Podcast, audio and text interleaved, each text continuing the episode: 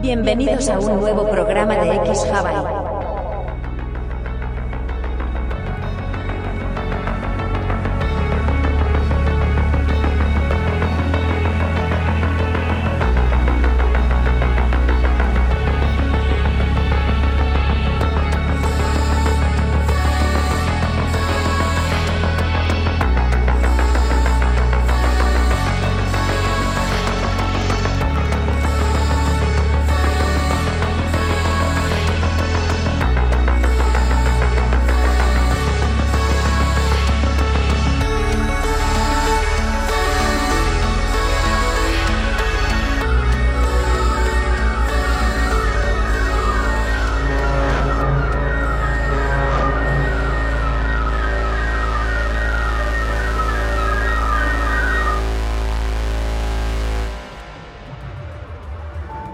Llamo Wade Watts. Mi padre me puso ese nombre porque sonaba identidad secreta de superhéroe, como Peter Parker o Bruce Banner. Murió cuando yo era pequeño, y mi madre también. Y he acabado aquí,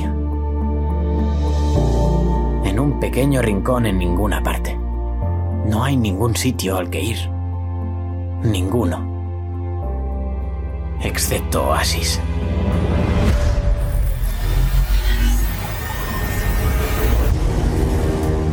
Un universo virtual completo.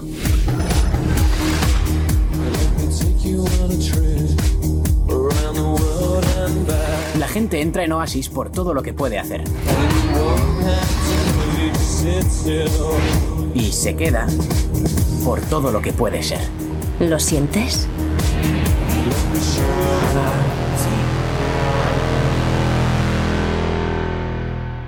Hola amigos, ¿qué tal? ¿Cómo estáis? Hoy una nueva Metaverse X Talk con Javier Porras Castaño, donde hablaremos de varias cosas, de varias eh, tecnologías y de un concepto, el Metabank, el- la banca en el metaverso. Eh, esa banca que será conversacional, como comentaremos. Pero al final este concepto de Metabank eh, gira en torno a tecnologías protagonistas y de actualidad, como son evidentemente la- el metaverso, como es eh, eh, la Web 3, como es eh, la realidad virtual, como es la inteligencia artificial, como es la nueva economía, descentralizada o no. Es decir, podríamos decir que el Metabank representa o confluyen en él muchos conceptos, tecnologías y su aplicación. Entonces esta charla pues será muy muy interesante. Lo fue. Tenemos que advertiros que eh, se compone al principio de una presentación que realiza Javier, de una hora aproximadamente. Eh, aunque no se ven las slides, obviamente, porque es por, podcast, eh, se verán en su edición en, YouTube, en el canal de YouTube lo tendréis, pero igualmente podéis eh, escuchar este podcast y la narración que hace, muy interesante de, cuál es eh, el futuro de, de esa banca en el metaverso, esa banca conversacional. ¿no? Luego, después de esa presentación, sí que hay un debate, eh, como suele ser habitual en las X-Talk, donde hablaremos tanto del Metabank como de muchas cosas, eh, eh, temas, actualidad, como el tema de las CBDCs, de la postura de la banca, de cómo combinarán todos estos conceptos. Le pediremos la opinión a Javier. eh, y la verdad es que fue una charla muy muy interesante, muy abierta. Eh, y con un enfoque muy positivo, cosa que me gustó, que vais a comprobar por, por vosotros mismos. ¿no? Bueno, esta semana, como os comentamos, desde X Hawaii, eh, bueno, creo que va a ser así hasta, hasta final de, año, bueno, y luego en 2023 habrá novedades, pero por no irnos más lejos, eh, vamos a ir casi a dos, tres programas por semana, no, no damos eh, eh, abasto, la verdad, es que no nos da la vida, pero queremos agradecer desde aquí la gran acogida que están teniendo todos los contenidos, eh, la iniciativa de X y la predisposición de, todos los participantes a, colaborar en esta iniciativa y participar. ¿no? desde aquí eh, mi agradecimiento y tanto a los participantes como a los oyentes por, el, por el apoyo.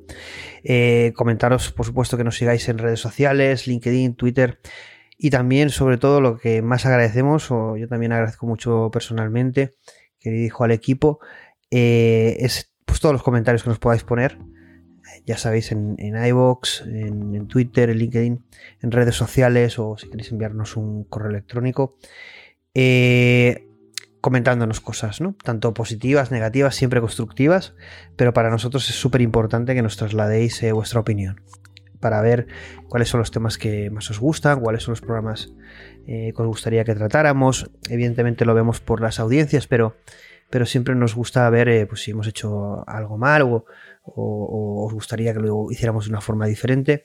Pero bueno, mm, eh, hasta ahora, por la acogida que estamos teniendo, estamos muy muy contentos y la, mayoría de comentarios son súper positivos. Esta semana, como os hemos dicho, va a ser una semana, está siendo una semana épica. Eh, mañana, eh, jueves, tenemos la charla con Abel Losada, la X-Talks ahí Round 2 donde hablaremos eh, de nuevas tecnologías y nuevas oportunidades. Y luego el viernes hablaremos con Patricia García Garrido, donde hablaremos de la unión de la computación cuántica y la inteligencia artificial, un nuevo paradigma para la empresa y el mundo.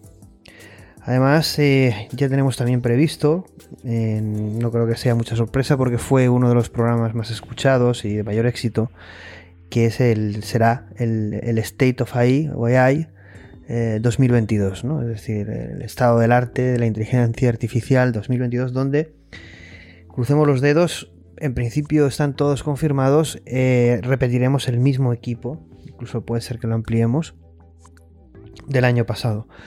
Quedan también algunos programas que son eh, individuales míos, eh, que sé que me lo estáis comentando, me estáis preguntando eh, cuándo van a estar, que hay mucho interés, eh, que, son, que son los programas de Lambda 3 y, bueno, episodio 3 y episodio 4 de Lambda, que se harán la antesala de la serie del 2023 Conciencia AI.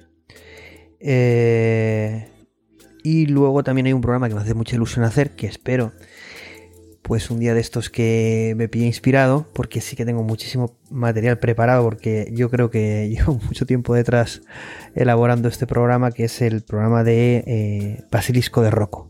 Hablaremos de Basilisco de Rocco, pero desde un punto de vista tanto de leyenda urbana, que no lo es, sino también desde un punto de vista técnico, filosófico, ético y, ontológico casi. Entonces, bueno, ya sin más dilación, eh, espero que disfrutéis. Yo lo hice muchísimo, disfruté mucho con la charla de Javier. Eh, estuvimos dos horas y hubiera dado para más, pero al final eh, veréis que de, bueno, ya se nos hacía casi la hora de cenar y decidimos parar, pero vamos, daba para dos, tres programas más que seguro tendremos más veces a Javier con nosotros. Así que, como os digo, sin más, que disfrutéis esta Metaverse X Talk, donde hablamos de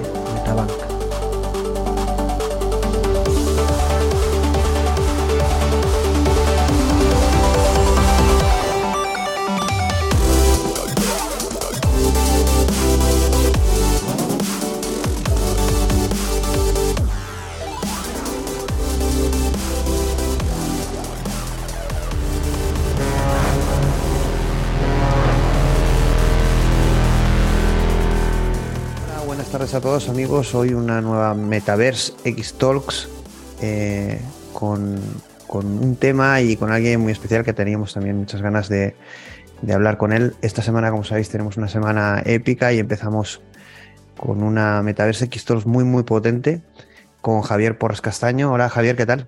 Hola, buenas tardes, ¿qué tal? Bueno, hoy hablaremos de Metabank. La banca del futuro está en el metaverso, llega la banca conversacional. Y bueno, yo voy a hacer una breve eh, introducción muy pequeñita y aunque luego se presentará, como siempre hacen todos los invitados en, las X Talks, eh, eh, un poquito quién es, pero bueno, Javier Porras Castaño, yo lo conocí en, LinkedIn, porque ahí la verdad es que hay muchísimo talento y veía eh, todas sus publicaciones de actividad en, campos tecnológicos y de la inteligencia artificial, pero Javier es director de inteligencia artificial e innovación en, Unicaja Banco, es especialista en innovación y experto en inteligencia artificial, data science, servicios cognitivos y asistentes virtuales. Cada, cada especialidad o cada tema o cada cosa, la verdad es que da para hablar hacer un programa entero, pero hemos, eh, aunque hablaremos muchas cosas con, con, Javier, como pasa con todas las X-Talks, eh, hablaremos y centraremos la, la, presentación en, el tema de la banca y el metaverso. Bueno, antes de empezar con una presentación que nos has extraído, eh, Javier, para quien no te conozca, pues cuéntanos un poquito, aparte del tema profesional y del tema que vamos a tocar, pues bueno, quién eres, cuáles son tus inquietudes, cuál es tu tu inquietud con pues, todo este tema, bueno, erupción de, del metaverso, pero también de la inteligencia artificial y al final de un montón de tecnologías, ¿no? Cómo lo vives y bueno, luego si quieres pasamos a la, a la, presentación. Bueno, pues lo primero, muchas gracias por la invitación, Plácido. Es un placer poder participar con vosotros porque creo que hacéis una labor de difusión bastante importante y que sigo desde vuestros comienzos. Así que muchas gracias por la invitación que me parece muy interesante. Y yo, básicamente, añadir a, la presentación que has hecho que, por, así decirlo, soy un apasionado de la inteligencia artificial. Me gusta investigar todos los campos a los que abarca y principalmente mi labor, más allá de lo profesional, es buscar nuevas oportunidades que, que nos pueda aportar la inteligencia artificial para mejorar la vida de las personas, porque creo que ahí es donde radica eh, su máxima capacidad.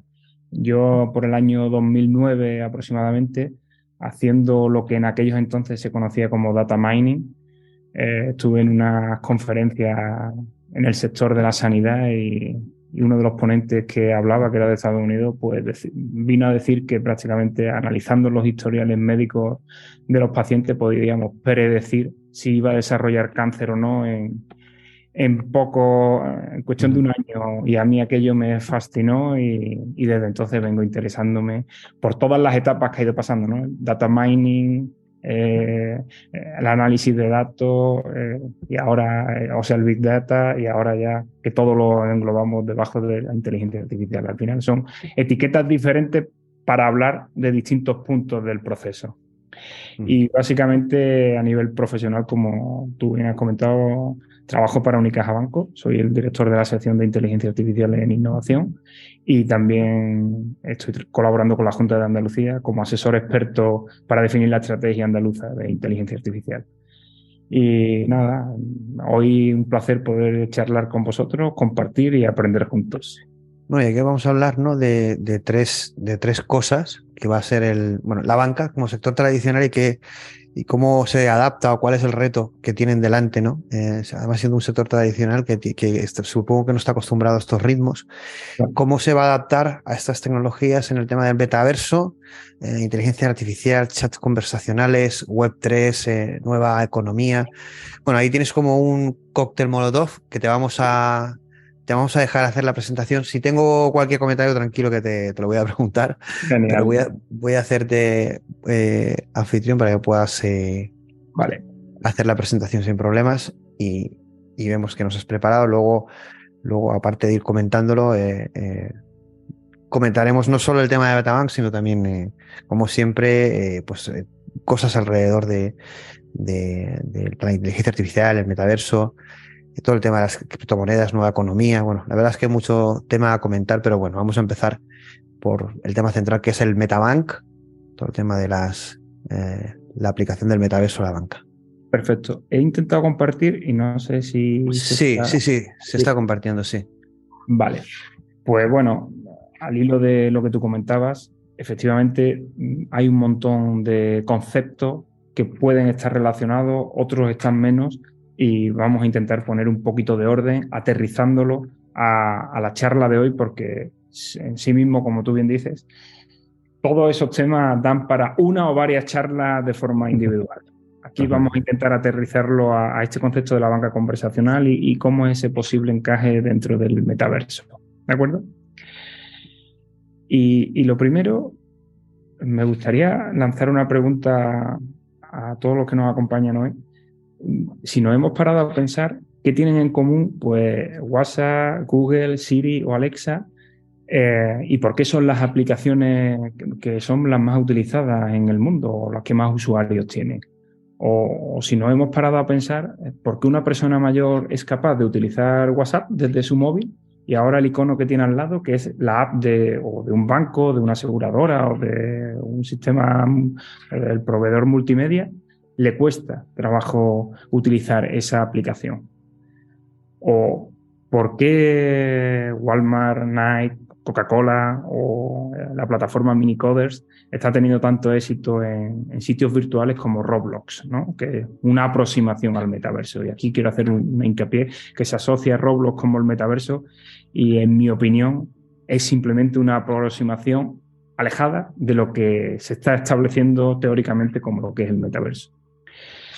Pues eh, la respuesta a todas estas preguntas quizá la podemos resolver con este pequeño ejemplo de unos segundos de, este vídeo, si os imagináis que pudiéramos ser atendidos así en un canal digital. Voy, voy a ver si... Decidme si se escucha. Sí, ¿no? Vale.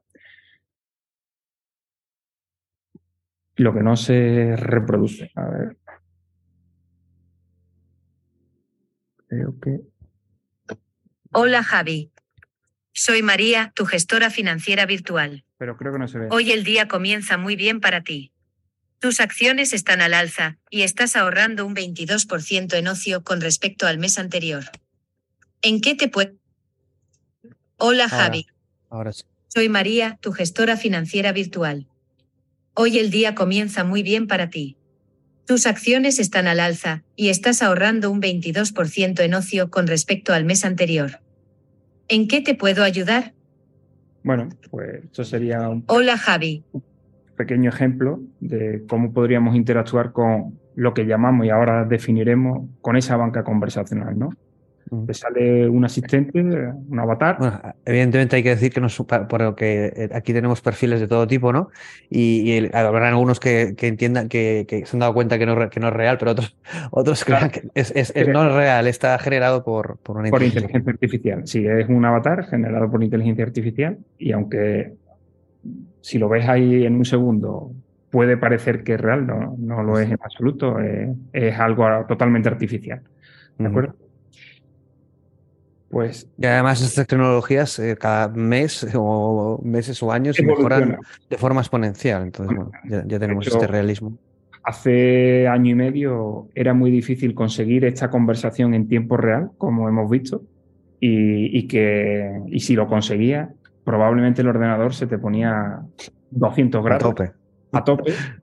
Hoy prácticamente se ha avanzado tanto a nivel hardware como los algoritmos que son más eficientes, pues gracias a esa evolución hemos podido conseguir hacer esta experiencia y, como tú bien dices, Plácido, prácticamente cada dos, tres meses la evolución es, un gran paso hacia adelante para conseguirlo. ¿Vale? Pues, ¿qué es lo que está ocurriendo? No sé si la pantalla se sigue compartiendo. Sí, sí, se sigue oyendo, sí. Sí. ¿Qué, es lo que está ocurriendo? Pues que la forma de comunicarnos y relacionarnos en, los canales digitales está cambiando. Y principalmente, eh, yo lo resumo en que nos sentimos más cómodos interactuando en lenguaje natural que haciendo clic en una pantalla. Hasta el momento veníamos utilizando interfaces, por así decirlo, perfectamente delimitadas por botones o campos. Y ahora lo que estamos viendo es que estamos cambiando de interfaces limitadas a interfaces totalmente ilimitadas. Damos un cheque en blanco a los usuarios para que se expresen o digan lo que, lo que quieran eh, preguntar, quieran solicitar a su banco, a su aseguradora o a un sistema multimedia de ocio. Y mm. no tenemos nada más que eh, os invito a que vayáis a vuestro móvil y miréis las tres últimas aplicaciones que habéis utilizado. Estoy completamente seguro que dos de las tres van a ser de este tipo, aplicaciones de donde os habéis comunicado ya sea por voz o, utilizando texto. Y es que esa manera de interactuar es una, son las interfaces conversacionales, que es nuestra forma inherente de comunicación, que es con lo que más cómodo nos sentimos, nuestra forma natural de conversar y, y relacionarnos. Y por dar un dato, una encuesta interesante de Planeta Chatbot, que es el mayor portal de chatbot, asistentes virtuales y demás, que se han realizado con diferentes universidades, viene a decir varias conclusiones muy interesantes, pero destaco dos donde esa encuesta se ha hecho a, mil, a 100.000 usuarios y viene a decir que el 86%, cuando una de las preguntas que se hacía era, ¿cómo prefieres contactar con tu empresa? Pues el 86% decía que prefería contactar a través de aplicaciones de mensajería instantánea, no querían ir a la oficina, no querían llamar por teléfono o no querían quedar con una persona en la calle. Preferían a través de mensajería instantánea y que el, el 59% de esas personas utiliza WhatsApp entre una y tres horas diarias está en ese canal. Y todo esto lo que nos viene a decir es que los usuarios, con el auge de estas aplicaciones, estamos demostrando que nos sentimos más cómodos, interactuando. y, que ven las y, que ven las ventajas también, ¿no? De eh, la inmediatez, ¿no? El no tener que ir al sitio, el no esperar colas, el no recoger un turno, es decir, lo ven claro, no hace falta explicárselo. Exacto, es muy cómodo y, y la inmediatez es súper importante. Y así lo confirma eh, las apps más utilizadas en el mundo, WhatsApp y Facebook Messenger, no hay otras que sean utilizadas en, en, esta medida. Eh, WhatsApp, por ejemplo, a nivel mundial tiene más de 2 mil millones de usuarios y Facebook Messenger unos 1.500, lo cual eh, los datos son rotundos. Y después también lo confirma la, consolidación de los asistentes virtuales, como son Siri, Google Assistant, Alexa, y hay otros, pero principalmente estos tres, o el auge de los altavoces inteligentes. Y es que, por ejemplo, Alexa en España, en el último año, en los últimos 12 meses, ha tenido 5 millones de interacciones, lo que supone un 40% más que en el año anterior. Google Assistant ha tiene 500 mil millones de usuarios mensuales y Siri 375.000, ¿de acuerdo? O, por ejemplo, eh, en 2021 se han vendido 190 millones de altavoces inteligentes, sean de la marca que sea, y se espera que para 2026 sean 273.000 millones, con una media de un 7,5% de crecimiento anual. Y en Estados Unidos hay 95, 95 millones de personas que tienen un altavoz y el 50% de ellos lo utilizan de forma frecuente y diariamente. ¿De acuerdo? Y la popularidad de este tipo de aplicaciones radica por la facilidad de interacción que permite al usuario, ya lo hemos dicho, es la forma natural de interacción, es la interfaz más universal, como la voz o el texto, y además no hay curva de aprendizaje. Es decir, antes decíamos, eh, cuando se utiliza una app tradicional, por así decirlo, de botones, el usuario cuando quiere hacer una operación tiene que aprender dónde está esa operación. Tienes que ir a este menú, después a este y después al otro. Sin embargo, cuando ah, utilizamos interfaces conversacionales, no necesitamos esa curva de aprendizaje, simplemente tienes que expresar como tú, como tú te expreses, con tu propia forma de expresión, lo que necesitas y el asistente te contestará. ¿De acuerdo? Y eso, y eso lo que quiere decir es que al no tener curva de aprendizaje, estas interfaces conversacionales las pueden usar desde niños pequeños hasta personas mayores, porque, o incluso los discapacitados, que también es muy importante, porque lo único, el único requisito que necesita para utilizarlas es saber expresarse, saber hablar. ¿De acuerdo? Y eso también nos permite la omnicanalidad, que es algo también muy importante. Las interfaces conversacionales son las interfaces más sencillas para integrarse en cualquier canal. Ahora, a día de hoy, por ejemplo, cuando se desarrolla una, empresa, desarrolla una app para un teléfono móvil, si después la quiere eh, incrustar o integrar en un smartwatch o en un altavoz con pantalla, tiene que desarrollar eh, aplicaciones específicas para cada dispositivo. Sin embargo, las, interfaces conversacionales hacen que esa aplicación se pueda enchufar, se pueda integrar en cualquier dispositivo de forma rápida y reutilizando el mismo software. Con lo cual, el ahorro de fuerza es muy importante. Y también decir que estamos viendo una brecha digital bastante importante entre donde están los clientes y donde están las empresas. Las empresas a, en líneas generales, siempre hablamos de líneas generales, siguen atendiendo a los clientes pues, por canales tradicionales, pues SMS, correo electrónico o llamadas. Sin embargo, los clientes Estamos pues en WhatsApp, estamos en Facebook, en Facebook Messenger, en Siri, en Alexa o en los entornos como Roblox, donde ahora eh, está muy de moda. Entonces hay una gran distancia donde están las empresas y donde están los clientes. Y las empresas se están dando cuenta de esta distancia, de esta brecha digital, y se están intentando adaptar a este nuevo modelo. Pero no solo para la atención al cliente, sino también para los servicios al cliente. No solo en un contact center meter un asistente virtual para atender y resolverle la duda en ese momento, sino también para los servicios del día a día. ¿De acuerdo?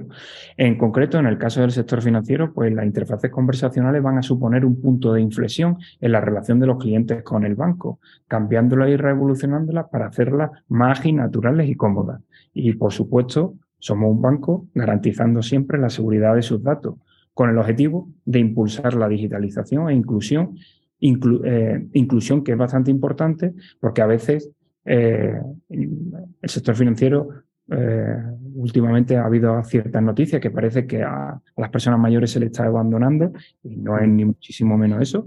Justo al contrario, se está potenciando este tipo de interfaces para ayudarle y facilitarle su inclusión y, y, que puedan realizar sus operaciones. Y también hacerle un guiño a esas personas discapacitadas, como por ejemplo personas ciegas. Eh, recientemente habéis visto que en Alicante una persona ciega eh, se, hizo, se, tomó un café y una tostada, eh, fue a hacer un bizum y se equivocó y en vez de pagar 9,30 pagó 930 euros. El dueño del comercio no le ha, no le ha dado, no le, no le quiere devolver el dinero y fijaros qué faena. Y simplemente ha sido porque, claro, como la aplicación del banco de este cliente no tenía eh, un asistente virtual, pues tuvo que teclear el 9,30 a tientas, ¿no? Por así decirlo. Sin embargo, si hubiésemos tenido un asistente virtual ahí para ese señor, para esa persona ciega, y hubiese dicho, pues mira, págame el Bizum de 9,30, pues se hubiese evitado esa situación. De ahí la importancia de, incluir a este tipo de... la, accesibilidad de las, la accesibilidad de las aplicaciones es siempre una parte muy importante a tener en cuenta, ¿no? Que, muchas veces nos olvidamos, ¿no? Porque como va tan rápido todo, pero es una, parte fundamental. Y no solo los discapacitados ciegos, sino también personas... un mundo, claro, ahí. Claro, eh, pero también el paso del tiempo de forma inherente nos va mermando nuestras capacidades, por ejemplo, visuales. Entonces, a, veces, pues mirar en una app móvil ciertos botones, ciertas letritas pequeñas, pues nos cuesta trabajo, ¿no? Entonces, estas interfaces nos ayudarán a mejorar toda esa situación. Con este tipo de interfaces, ya sea con texto o con voz, las personas podremos interactuar con el banco pues diciéndole directamente cuál es mi saldo, dime cuánto dinero tengo, quiero hacer un Bizum o por qué, mm, eh, cuándo me han cobrado el recibo de la luz, ¿no? Eh, frases así de, de sencillas para hacer las operaciones habituales que necesitamos. ¿De acuerdo? ¿Y cómo, tenemos, cómo las empresas tenemos estas opciones para implementar estas interfaces conversacionales? ¿Quién hay detrás? ¿Quién va a contestar? ¿no? Pues tenemos tres opciones. La primera, que parece una obviedad, pero ahora os explicaré por qué la, recojo, utilizar agentes humanos expertos. Hay muchas empresas que se están animando al canal WhatsApp, ¿vale? Y una manera de saber qué, qué me van a preguntar los clientes por vía WhatsApp, quizás puede ser poner abrirlo de forma acotada un número reducido de clientes y poner a personas físicas que estén contestando simplemente para recoger el tipo de pregunta o cómo se expresan los clientes o qué nos están pidiendo en WhatsApp. Y una vez que hemos recogido ahí una base de conocimiento importante, pues ya tratar de automatizarla. ¿Cómo? Con la segunda opción, a través de inteligencia artificial. Pero es cierto que la inteligencia artificial no, a día de hoy, no tiene la madurez suficiente para realizar eh, para comprender todos los, todos los inputs que una persona nos puede solicitar, todos los tipos de preguntas. Y por ello surge la tercera opción, que es un sistema híbrido. Es decir, en el modelo 1 que hemos dicho, agentes humanos, ¿cuál es el inconveniente de, de utilizar agentes humanos para implementar estas interfaces conversacionales? Pues que cuanto más fácil es un servicio, pues el crecimiento exponencial del uso del servicio aumenta es obvio. Pero ¿qué ocurre? si aumenta el, eh, que hay muchos más usuarios solicitándonos cosas a través de ese canal, a través de interfaces conversacionales, pues mm, la solución no es meter más gente para que te conteste, porque si no habría un, elevado control del gasto. La solución sería tratar de automatizarlo y para ello tenemos la inteligencia artificial. Es muy importante también para las empresas, ¿no? La escalabilidad de estos sistemas. Evidentemente, al no ser humanos, puedes eh, escalarlo con un ratio coste es, muchísimo más barato. ¿Qué ocurre? Que la inteligencia artificial es una solución para automatizarlo, pero tenemos que tener en cuenta que a día de hoy una inteligencia artificial no puede sustituir a un humano porque no comprende todas las formas de expresión y todas las casuísticas que un cliente te puede preguntar. Además, la inteligencia artificial a día de hoy no detecta las emociones ni los sentimientos o no sabe interpretar las pausas en una conversación que eso es algo súper importante a la hora de comunicarnos con un cliente. Por tanto, en esta parte, sabes que hay normativa europea ¿no? que ha incidido un poco en eso, ¿no? Entonces no, está muy claro si se va a prohibir o no hacer ese tipo de prácticas, ¿no? Hay gente que ha levantado la voz en ese sentido diciendo si nos dedicamos a eso, ¿no? O queremos implementar justamente lo que tú estás comentando para mm, la experiencia de usuario mejorarla. Va a ser un tema conflictivo, ¿no? Entre la legalidad, privacidad y. Eso, eso todavía no está claro y, tendremos que ver cómo evoluciona, pero yo creo que va a ser una mezcla y de ahí que surja este modelo híbrido que, proponemos, ¿no? Donde en un primer nivel la inteligencia artificial se dedique a atender rápidamente las consultas más sencillas y frecuentes, lo más básico, y en el momento que no, sepa no sea capaz de comprender a la persona, al cliente, pues transferirlo de forma automática y de forma totalmente transparente al usuario, al cliente, a un agente humano que sabrá perfectamente atenderlo. Por ejemplo, un caso, si, un cliente nos dice, un, no lo voy a leer, pero si nos dice un mensaje de 20, 30 segundos, eso es muy difícil que una inteligencia artificial sea capaz de comprenderlo y atenderlo adecuadamente. Eso no es algo sencillo y fácil para una inteligencia artificial.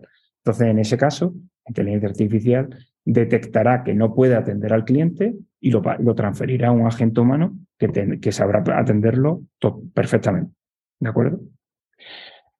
Y es que ese es el modelo híbrido que propone la banca conversacional. Un primer nivel que automáticamente lo atiende una inteligencia artificial para eh, resolver las consultas más fáciles, las más sencillas, y un segundo nivel donde ya cuando, cuando ya algo no es sencillo eh, y es complejo de, comprender, pues eh, lo atenderá un humano. En concreto, el proceso que realiza cada, pues cada, vez que un cliente llama al, a un contact center o, interactúa con la empresa, el proceso lo podemos resumir en tres grandes grupos, en tres fases. El proceso automatizado, el que realiza la inteligencia artificial. Lo primero que hace es comprender lo que el cliente está pidiendo. En segundo lugar, lo resuelve con los sistemas internos del banco. Y por último, pues compone la respuesta al cliente. Esas serían las tres fases que realiza la inteligencia artificial. Por ejemplo, si un cliente le pregunta a su banco, oye, eh, ¿cuánto llevo gastado del crédito de mi tarjeta? Pues la banca conversacional le podrá decir, eh, hola Plácido, ya has gastado 600 euros, te quedan 400 para llegar al límite de este mes. ¿De acuerdo?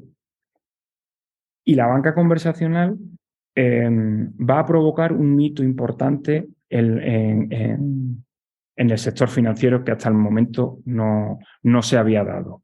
Y es que hasta el momento las interacciones entre el cliente y el banco eran, digamos, eh, provocadas por el cliente. Es decir, el cliente era el que acudía a la oficina, el que navegaba a la web del banco o el que accedía a la app del banco, el que se la descargaba y, y la utilizaba. Sin embargo, la banca conversacional, gracias a la inteligencia artificial y a estas interfaces conversacionales, se podrá integrar en el ecosistema de aplicaciones que ya utilicen los clientes en su día a día y que son con las que más cómodos se sienten. Es decir, si un cliente se siente muy cómodo utilizando WhatsApp, pues vamos a intentar ver si nos podemos integrar ahí. Si un cliente se siente muy cómodo utilizando el altavoz de Google Assistant, pues vamos a ver si nos podemos integrar ahí. O si eh, las generaciones más jóvenes se sienten cómodas utilizando Roblox o Decentral, pues probablemente tendremos que integrarnos ahí, que es donde más cómodos se sienten y donde realmente van a tener la satisfacción de tener su banco acompañándolo en cada momento. Y eso lo que nos va a permitir es conseguir la omnicanalidad, tanto a nivel de aplicaciones como a nivel de dispositivos.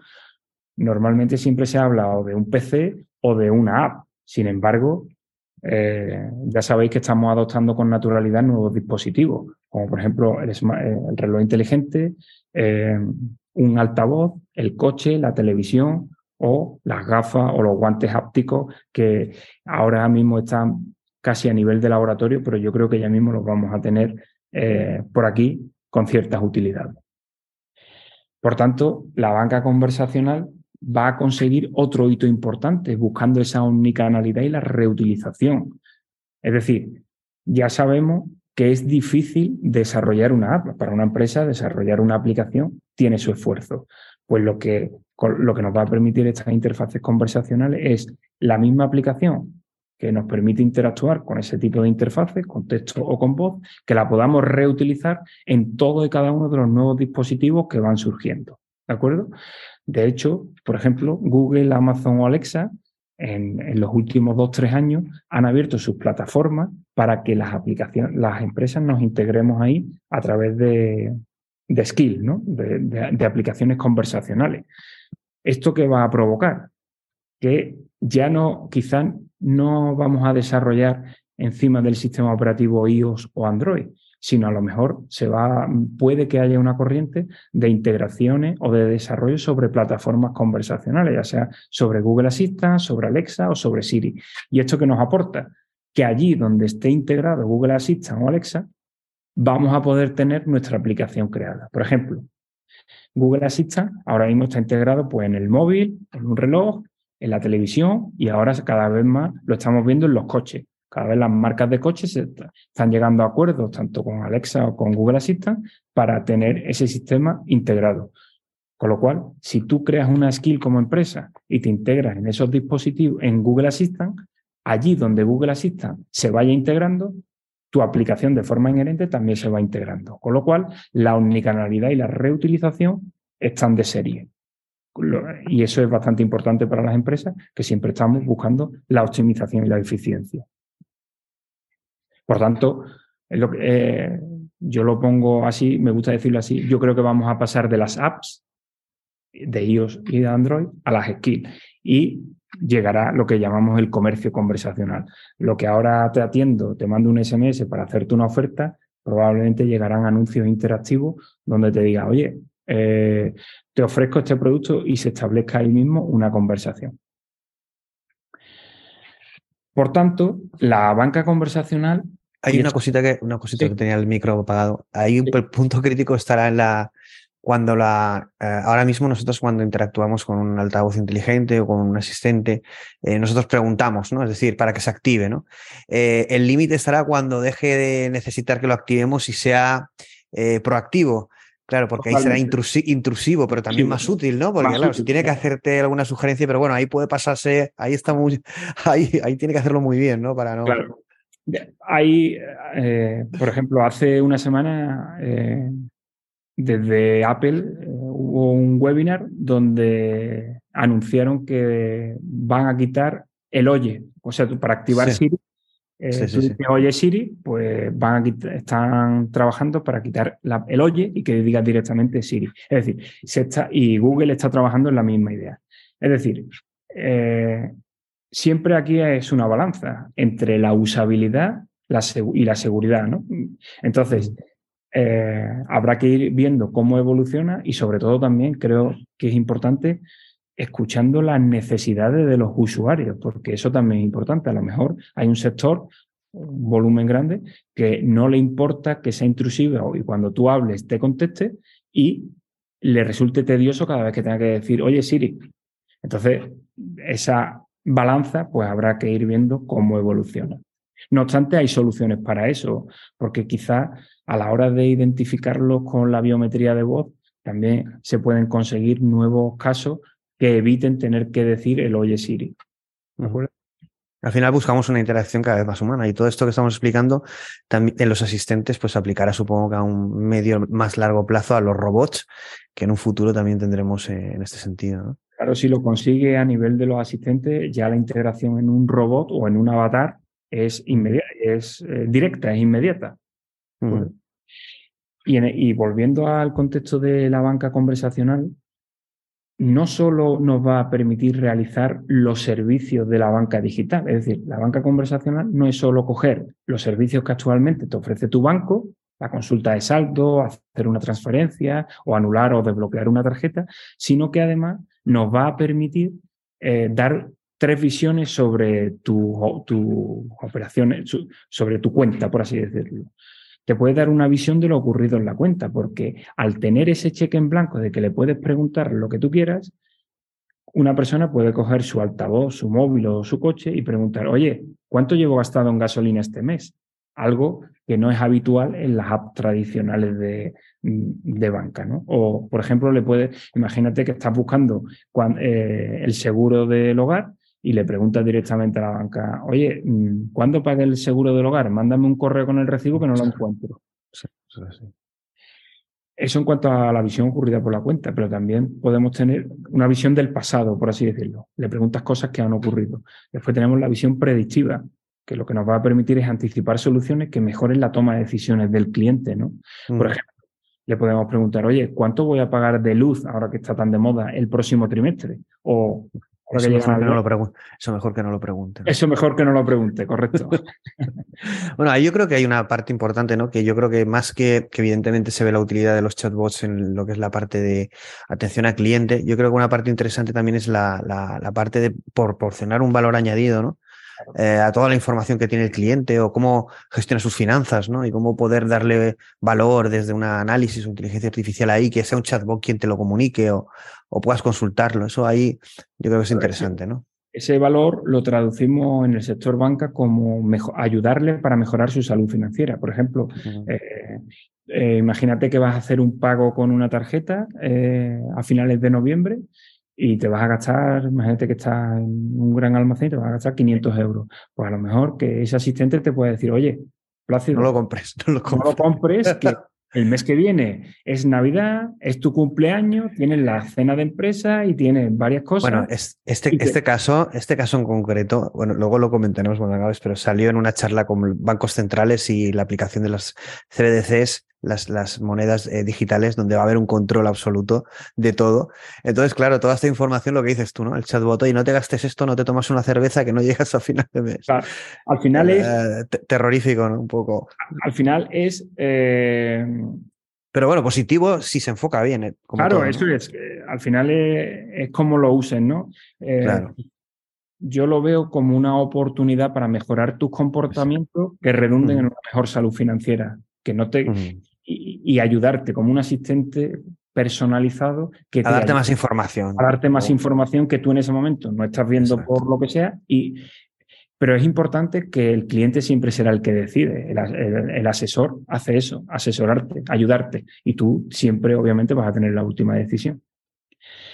Y por último, una visión prescriptiva que te recomiende productos y servicios a medida en ese momento. Por ejemplo, eh, imagínate que le puedes preguntar, oye, ¿me puedo permitir el alquiler en esta zona de 700 euros mensuales? Pues que te recomiende si, si o te haga una predicción si realmente eh, gastarte 700 euros en un alquiler te lo puedes permitir o no. O si te quieres comprar el nuevo iPhone, le puedes decir, oye, ¿me recomiendas que me compre este teléfono ahora? O, y a lo mejor te dice, pues mira, te recomiendo que te lo compres en febrero, porque diciembre va a ser un mes complicado de gasto, enero viene la cuesta, pues eh, en febrero es donde realmente creemos que...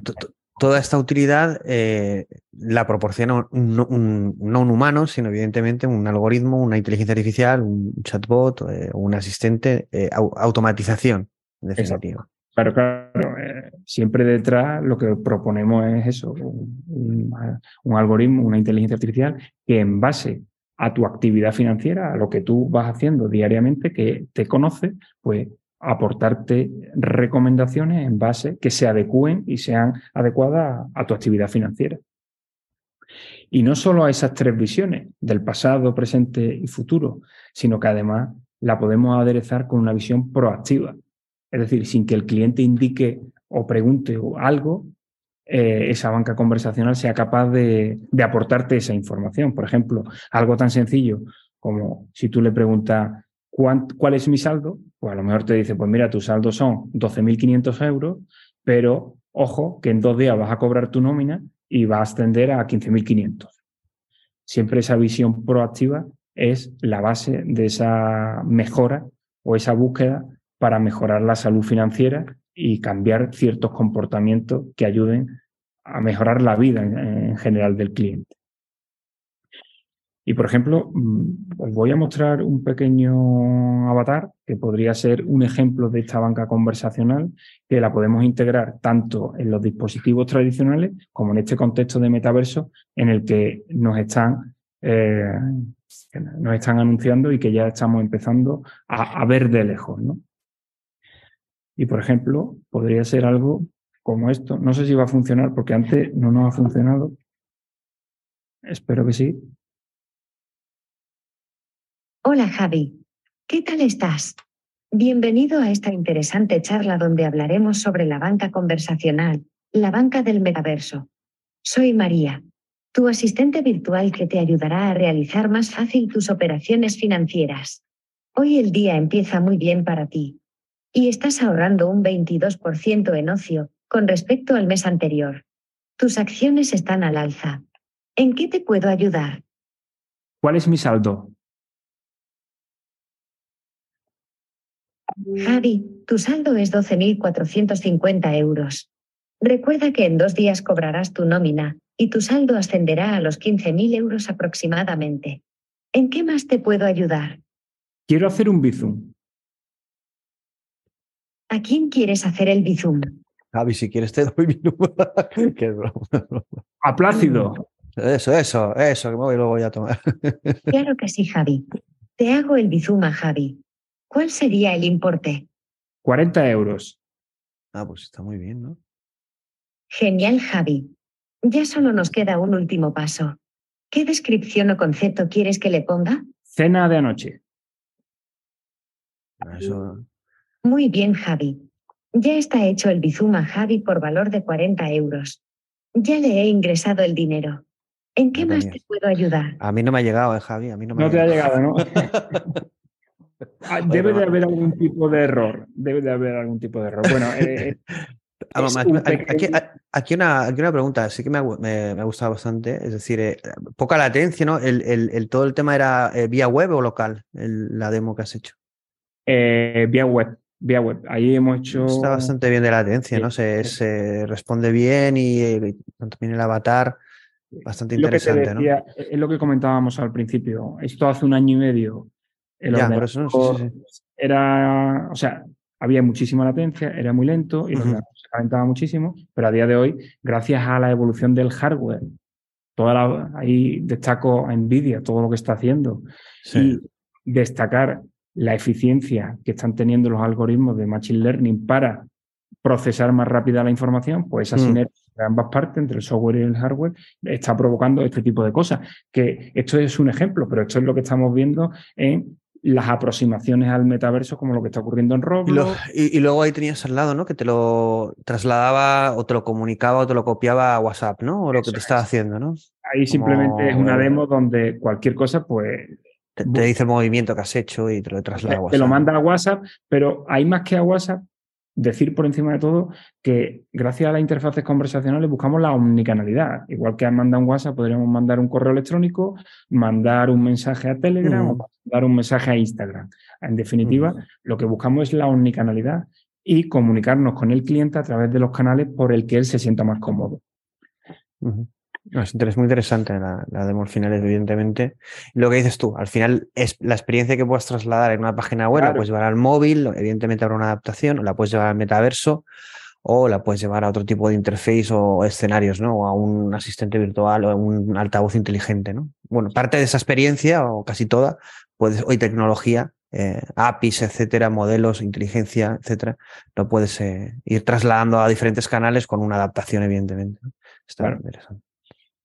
Y con un valor añadido, diría, Plácido, a lo que comentas, que no solo buscamos ofrecer los mismos productos y servicios que estamos ofreciendo actualmente, sino que además pretendemos buscar nuevas experiencias y sensaciones al cliente para que la relación entre la marca y el cliente sea más e, emocionante, más efectiva, más satisfactoria. ¿De acuerdo? Porque ten en cuenta que cuando establecemos una comunicación entre dos interlocutores, entre un cliente y un avatar, por ejemplo, entre un asistente virtual, los gestos, las miradas, las expresiones faciales y las corporales son claves para lograr una comunicación real y eficiente.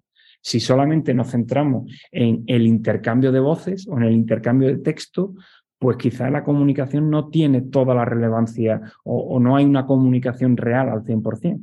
Creo que los gestos, las expresiones faciales son muy importantes para entender esa comunicación. Y aquí, y aquí, que es un tema, bueno, siempre se toca ese tema, no quiero ser polémico, evidentemente, pero eh, quien te atiende incluso vas a poder personalizar, ¿no? Si es un hombre, si es una mujer, eh, a lo mejor incluso detectar, eh, pues, ¿qué prefieres, quién prefieres que te atienda, no lo sé, ¿no? Es decir, vas a poder personalizar la experiencia para que tú te sientas cómodo con quien te está atendiendo, etcétera. Al final es justamente eso, darle al cliente un servicio totalmente a medida con el que más cómodo se sienta él. y ya que tenemos las capacidades tecnológicas que no nos lo permiten, pues oye, intentémoslo al menos. realmente, realmente es un cambio de paradigma, es un cambio de paradigma no solo para la banca, ¿no? Es para cualquier para, todos. Bueno, para todos en cualquier escenario, ¿no? Pero Aquí lo estamos centrando en la banca porque ahora mismo es mi sector, pero obviamente esto es extrapolable a cualquier sector. Y en este viaje que estamos diciendo de, estamos hablando de, este tipo de avatares con asistentes virtuales, con una inteligencia artificial detrás que es capaz de personalizar en base a tu actividad, pues servicios totalmente a medida, pues a continuación aparece ese nuevo concepto que, que nos está inundando y que creo que tiene mucho hype alrededor, que es el metaverso. Y yo para mí el metaverso está muy lejos todavía por una serie de razones que, os diré a continuación. Y creo que habrá opciones intermedias antes de llegar a ese metaverso. Y, por ejemplo, una, un caso de uso que veo que puede ser interesante a muy corto plazo y que tenemos ya las herramientas delante para buscar esa inmersión, ¿no? El metaverso habla mucho de la inmersión de, de las personas, pues creo que hay un punto intermedio bueno, que no es ni siquiera intermedio, es más, más pegado a lo que tenemos actualmente eh, y no al metaverso, porque para mí el metaverso, como os diré un poco más adelante, queda mucho. Y es el tema de tener anuncios interactivos. A día de hoy, cuando tú estás en la casa eh, viendo la tele o, cuando estás en el móvil y YouTube te mete un anuncio, a día de hoy no puedes interactuar con ese anuncio. Sin embargo, gracias a las interfaces conversacionales, quizá vamos a poder interactuar con ese anuncio. Si, estás viendo un coche que te gusta o si estás viendo a tu banco anunciar una hipoteca que las condiciones te parecen interesantes, pues oye, en ese momento puedes decir, mm, oye, dame más información o mm, yo lo quiero. Y eso lo podemos hacer gracias a las interfaces conversacionales combinando todas estas tecnologías que hemos dicho. Y de hecho, quisiera compartir con vosotros un estudio de una universidad de Estados Unidos que me ha parecido muy interesante, de hace cuestión de un mes aproximadamente, donde han hecho una investigación neurológica sobre anuncios interactivos en altavoces inteligentes, concretamente en Google Assistant, Google Home, ¿vale? obviamente, aunque se entiende, eh, es evidentemente anuncios solo de voz. Claro, ahí no hay... Anuncios solo de voz, claro. Anuncios solo de voz eh, o en, las pantallas, sabes que hay, ah, altavoces hay de dos maneras, hay de dos tipos. Ah, altavoces sin pantalla y los altavoces que tienen pantalla. Aquí en este caso concreto son anuncios de voz, pero lo han probado en los dos tipos de altavoces, los que no tienen pantalla y los que sí tienen pantalla.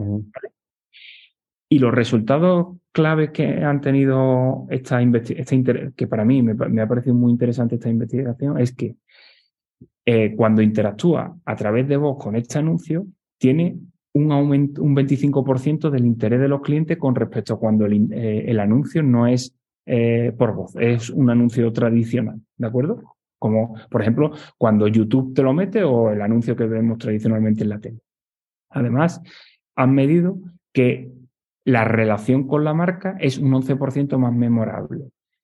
Y aumenta un 30% más la capacidad de, de, asociar la marca con ese producto. Es decir, que cuando has interactuado con el anuncio, al día siguiente, cuando te has levantado, asocias directamente un 30% más a la marca con el producto que estás buscando. Por ejemplo, hipoteca con tu banco, eh, bebidas refrescantes con Coca-Cola, imagínate.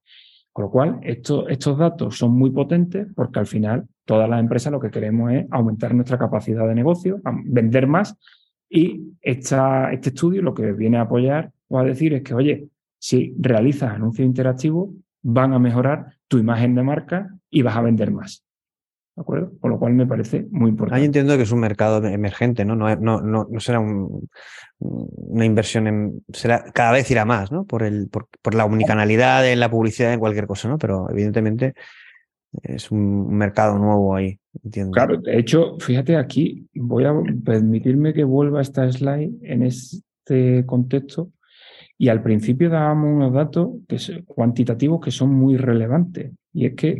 Los usuarios, ¿no? fíjate que eh, Alexa en España, solo en España, ha tenido 5 millones de iteraciones en 2022. Es decir, un 40% más que los años anteriores.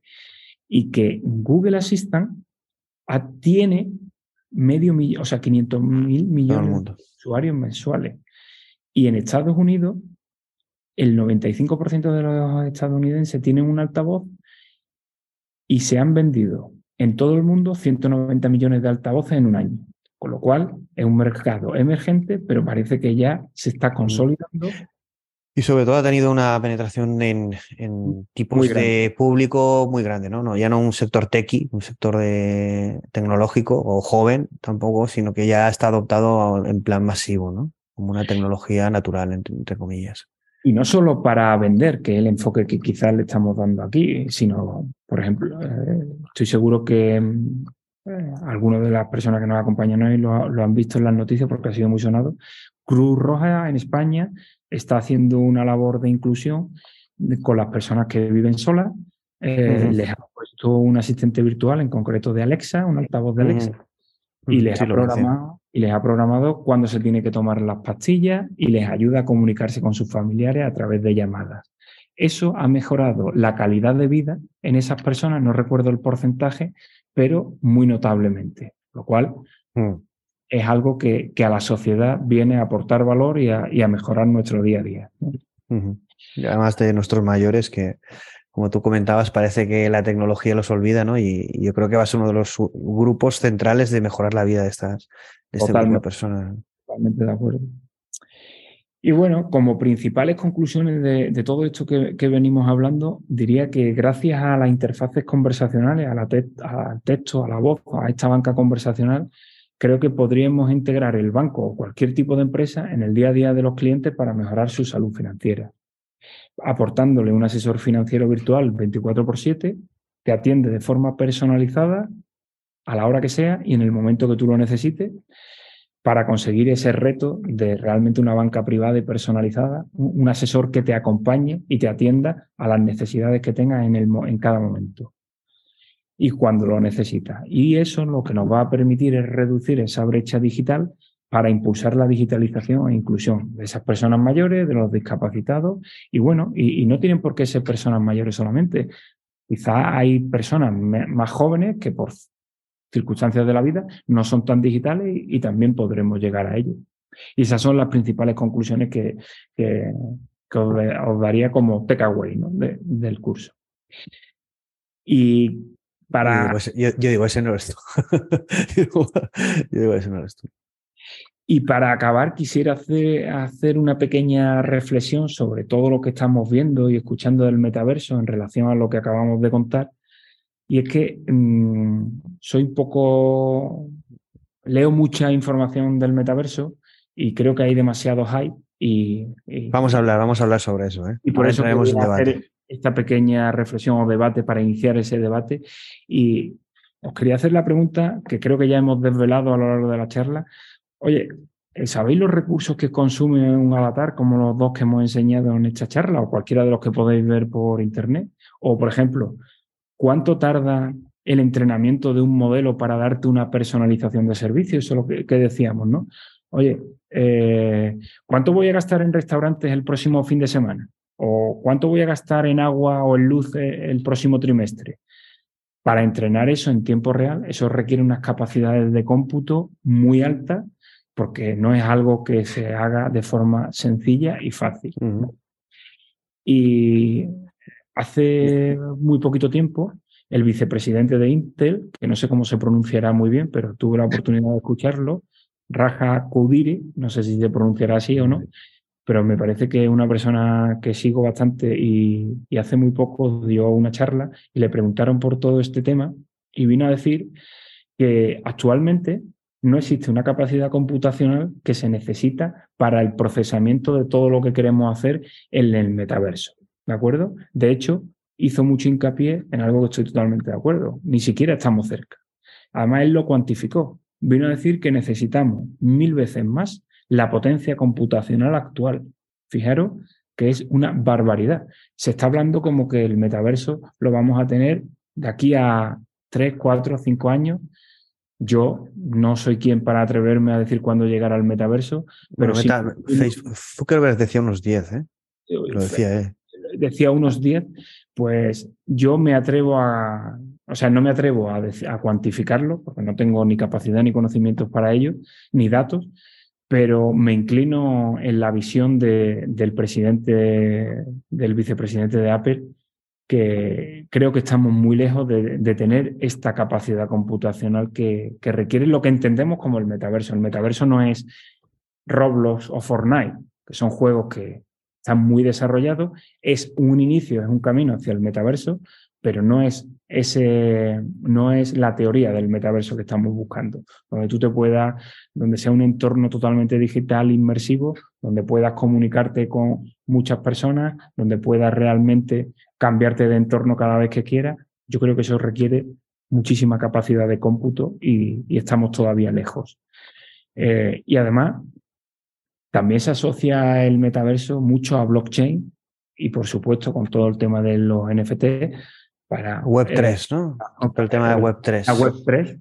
Pero creo que de todas las tecnologías que son necesarias para abarcar el metaverso, eh, para llegar a blockchain quedan mucho. Y blockchain será una tecnología complementaria del metaverso para hacer esas compras eh, con moneda, con criptomonedas o monedas digitales y los NFT, pero por debajo tiene que necesitamos tecnologías muy potentes a nivel de infraestructura, a nivel de redes.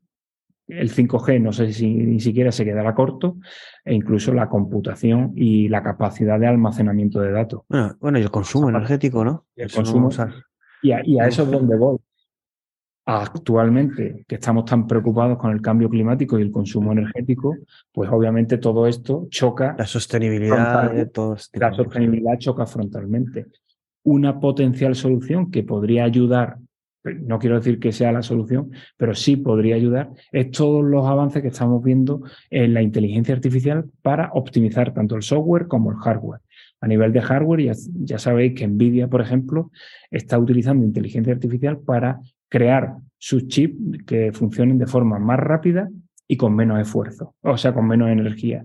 Y a nivel, de, a nivel software ya están surgiendo modelos que te ayudan a desarrollar modelos que consuman menos energía.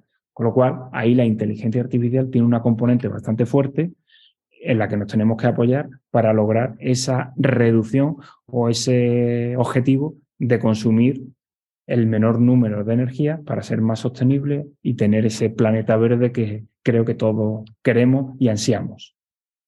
Yo creo que ahí las tecnológicas, como todas, eh, no conozco todas las políticas ni nada, ¿no? pero solo, solo ver el consumo de, entrenamientos de redes neuronales o inteligencia artificial o como un caso muy concreto con la, de Nvidia, las últimas tarjetas gráficas, las, la, la, serie 40, los consumos energéticos que tienen, eh, vamos, eh, son casi prohibitivos. Entonces, eh, evidentemente hay una preocupación, porque tanto por la parte de vender más y dar una mejor imagen y estar alineado pues, con todo el tema de sostenibilidad, cambio climático, problemas al final de costes, etcétera. Pero ah, muchas veces la sensación es priman antes potencia, ¿no? y capacidad y y una ventaja tecnológica que cualquier tipo de valor de este tipo, ¿no? Aunque luego siempre intenta quedar bien en este sentido, ¿no? Pero la realidad muchas veces dices, joder.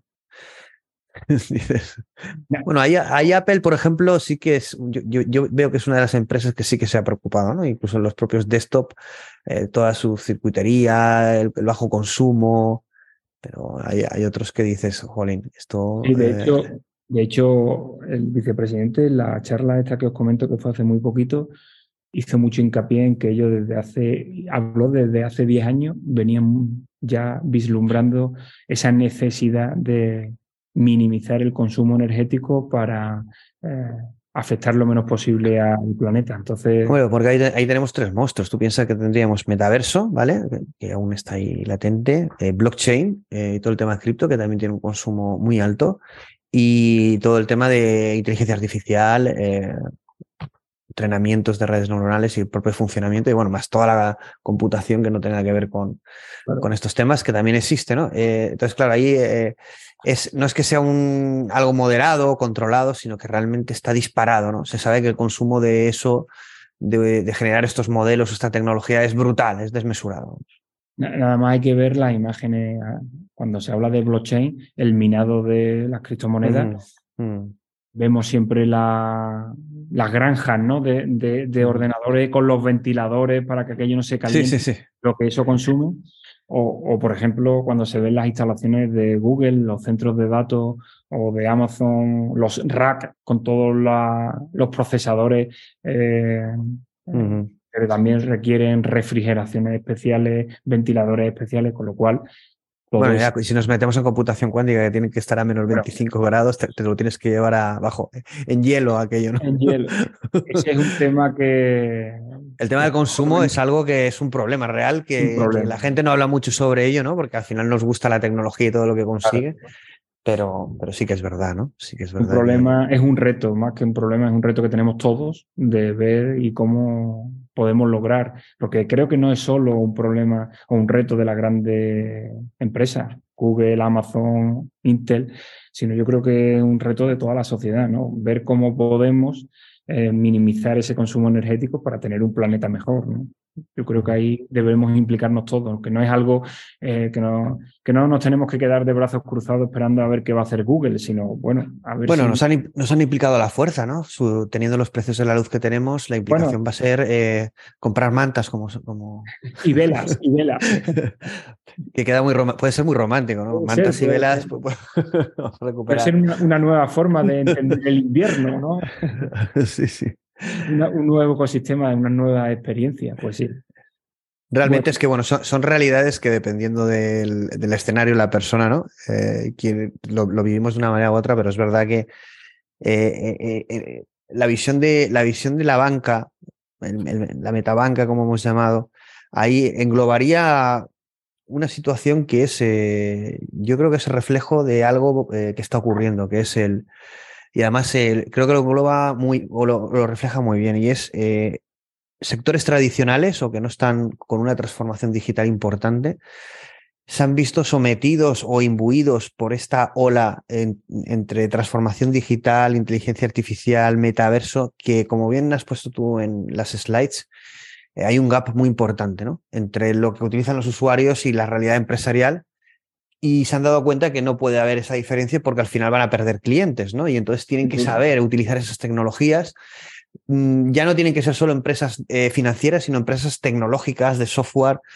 Eh, y esto, a ver, eh, hablo en general, evidentemente, nos viene grande a todos, ¿no? Porque es un reto importantísimo con una cantidad de cosas brutales y que todo esto evoluciona a un, ritmo frenético, ¿no? Entonces, no sabemos en ese campo muchas veces cómo decidir qué estrategias tomar. ¿no? Eh, ¿A ti no te pasa que, eh, como responsable además en estos departamentos eh, y además en el sector bancario, que, que, claro, ante esta velocidad es, difícil y en un sector como este, ¿no? Tomar este tipo de decisiones porque no, no, da la vida para estar tanto al día en diferentes cosas, ¿no? Eso es un poco complicado, ¿no? El ritmo al que el sector tecnológico, que siempre ha ido muy rápido, pero yo creo que vivimos una época de mucha rapidez, pero también una época eh, dorada, yo creo, dentro del sector tecnológico y creo que es el principio. o sea, coincido plenamente. Eh, la evolución de la tecnología siempre ha ido más rápido de lo que hemos sido las empresas capaces de asumirla, eso es evidente, pero en los últimos años, gracias a la evolución principalmente de toda la parte de los datos, la inteligencia artificial, está evolucionando de una manera que presenta a la vez oportunidades, pero también retos importantes que resolver. Y es algo que nos tenemos que ir adaptando lo más, rápido posible. Eh, como es aquello que no recuerdo ahora exactamente bien, pero o te adaptas o desapareces, ¿no? Pues eh, tenemos que, reaccionar muy rápido a los cambios y a las necesidades de los clientes para darle siempre el mayor beneficio y el mayor, la mayor satisfacción en base a la tecnología. Si ya estamos viendo que los, que los clientes se sienten cómodos interactuando en lenguaje natural, porque lo hacen cuando usan WhatsApp, lo hacen cuando utilizan Siri o Google Assistant, o eh, se interconectan en un Fortnite, están acostumbrados, gente joven está acostumbrada a utilizar Fortnite, pues tenemos que sentarnos, pensar y eh, adecuarnos a esas necesidades que nos están demandando, porque si no, no vamos a darle eh, el servicio que ellos necesitan y tenemos que estar ahí. La presentación se ha terminado porque así eh, salimos tú y yo. vale.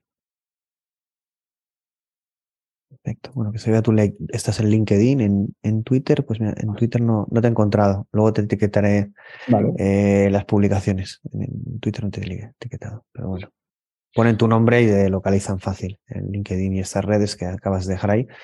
Si ahora deja de compartir y así, eh, si quieres salimos tú y yo, si no, no se nos verá. Ah, sí, que nos vean. Bueno, hemos hablado de Metabank y es una Metaverse X-Talk. Y tú lo has repetido varias veces, eh, esto no es el metaverso, esto no es el metaverso, has hablado varias veces, ¿no? Sobre eso, nombrando eh, plataformas como Roblox o Decentraland, etcétera, ¿no? Eh, sabes además eh, titulares y problemas y, eh, que está teniendo Meta, tanto a nivel bursátil, a nivel de credibilidad y a nivel también de, despidos. anunciaban miles de despidos como con mayor recorte de personas en su historia. Entonces, bueno, esto está pasando en otras tecnológicas también, no solo tenemos que vincularlo al hecho de metaverso, pero evidentemente la apuesta de Facebook eh, de, transformándose en Meta y de Zuckerberg llevando todo su o queriendo llevar todo su modelo de negocio al metaverso eh, estaba provocando un gran debate. Mi pregunta sería, eh, serían dos. Una, ¿qué es para ti realmente el metaverso? Al menos Evidentemente hay varias definiciones, hay una muy formal que define diferentes cosas, pero sobre todo también el concepto que se nos ha vendido, ¿no? De nueva realidad, etcétera. Pero bueno, ¿qué es para ti el metaverso? Ese que realmente eh, podremos acceder un día. ¿En qué fase estamos? ¿Y qué piensas de la situación actual, ¿no? De, Meta y, esta credibilidad o eh, falta de credibilidad por este proyecto que está afectando a la compañía, si puede afectar evidentemente a proyectos de metaverso en este sentido o es una cuestión de tiempo que, que al final eh, poco a poco se vaya... Es algo inevitable que vayamos al metaverso, pero bueno, faltan años. Eh, ¿O qué va a pasar ahí? ¿Qué ves que va a pasar ahí exactamente? Bueno, bueno tu opinión, evidentemente. Estamos hablando con su Voy por el principio. Para mí el metaverso eh, y hablo como concepto, no como producto, ¿vale? Para mí el metaverso es una evolución natural de Internet y es una evolución que lo que pretende, y así lo veo, es eh, imitar las capacidades que tenemos los seres humanos, nuestro sentido, para eh, relacionarnos en el canal digital. Es decir, a día de hoy, el primer sentido que se imitó en Internet fue la capacidad de ver. Es decir, la web 1 lo que nos permitía era una web donde tú podías leer nada más. Y eso lo que nos ayudaba era a imitar esa capacidad de ver. Se dio un siguiente paso que fue la capacidad de oír. Llegaron los vídeos, llegaron los sonidos y empezamos a oír. Con lo cual ya teníamos el segundo sentido dentro de ese canal digital. ¿no? Y si teníamos la capacidad de ver y oír, naturalmente aparecía la capacidad de hablar, ya podíamos interactuar en el canal digital y ahí aparecieron principalmente las redes sociales o que pudiera rellenar un formulario a través, eh, apareció la interactividad, por así decirlo. Cuando digo hablar, me refiero a la capacidad de interactuar. Después, un tercer Eh, y, digamos que ahí estamos en ese momento. Ahora mismo, la tecnología de lo que podemos decir el metaverso actual es una capacidad que nos permite hablar, interactuar. Y es un metaverso muy limitado, muy sencillito. El Internet que tenemos hoy podríamos decir que es un metaverso muy sencillito, donde lo que nos permite es hablar, por así decirlo. Un siguiente paso que podríamos dar en, ese, en esa evolución del metaverso sería incorporar el sentido, eh, o sea, el, eh, el sentir, ¿no? Eh, y, ahí hablamos de, de la capacidad de sentirnos más cerca, de tocar, dar un abrazo, tocar un objeto. Me voy a comprar unas zapatillas en el Nike Land, ¿no?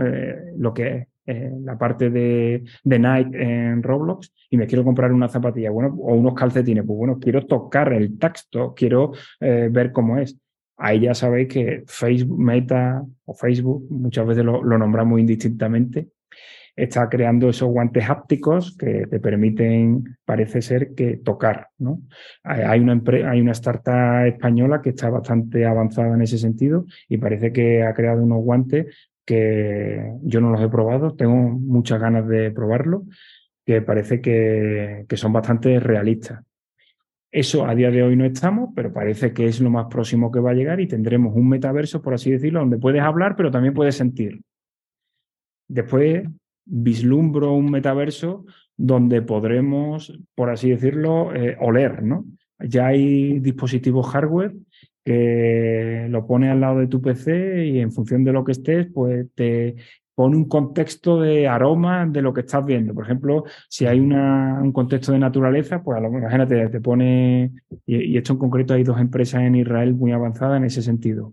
Bueno, hay, hay, un tema que quiero añadir por un proyecto que estuve, que estuve viendo, la replicación, bueno, Google eh, porque bueno, estuve buscando lo que tú estás diciendo, ¿no? La replicación de olores en entornos virtuales. Y bueno, buscadlo por internet, este tema. Eh, y Google está muy metido para eh, simular con inteligencia artificial cualquier tipo de olor. Imagínate que tú pudieras poner un olor y que te lo reprodujera de forma artificial. Bueno, está Google metido con lo que quiere decir que, bueno, que saben que van a cubrir ese sentido. Y sería la leche, ¿no? Eh, que tú pudieras, eh, igual que estemos, estamos haciendo con Stable Diffusion, a partir de un prompt que genera una imagen, que pudiéramos algo y nos diera un olor, ¿no? Prado con flores de no sé qué.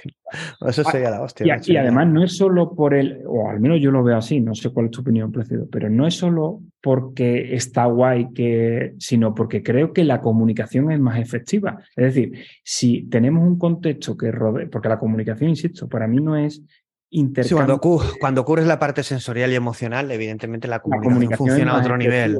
Funciona a otro nivel, evidentemente, claro.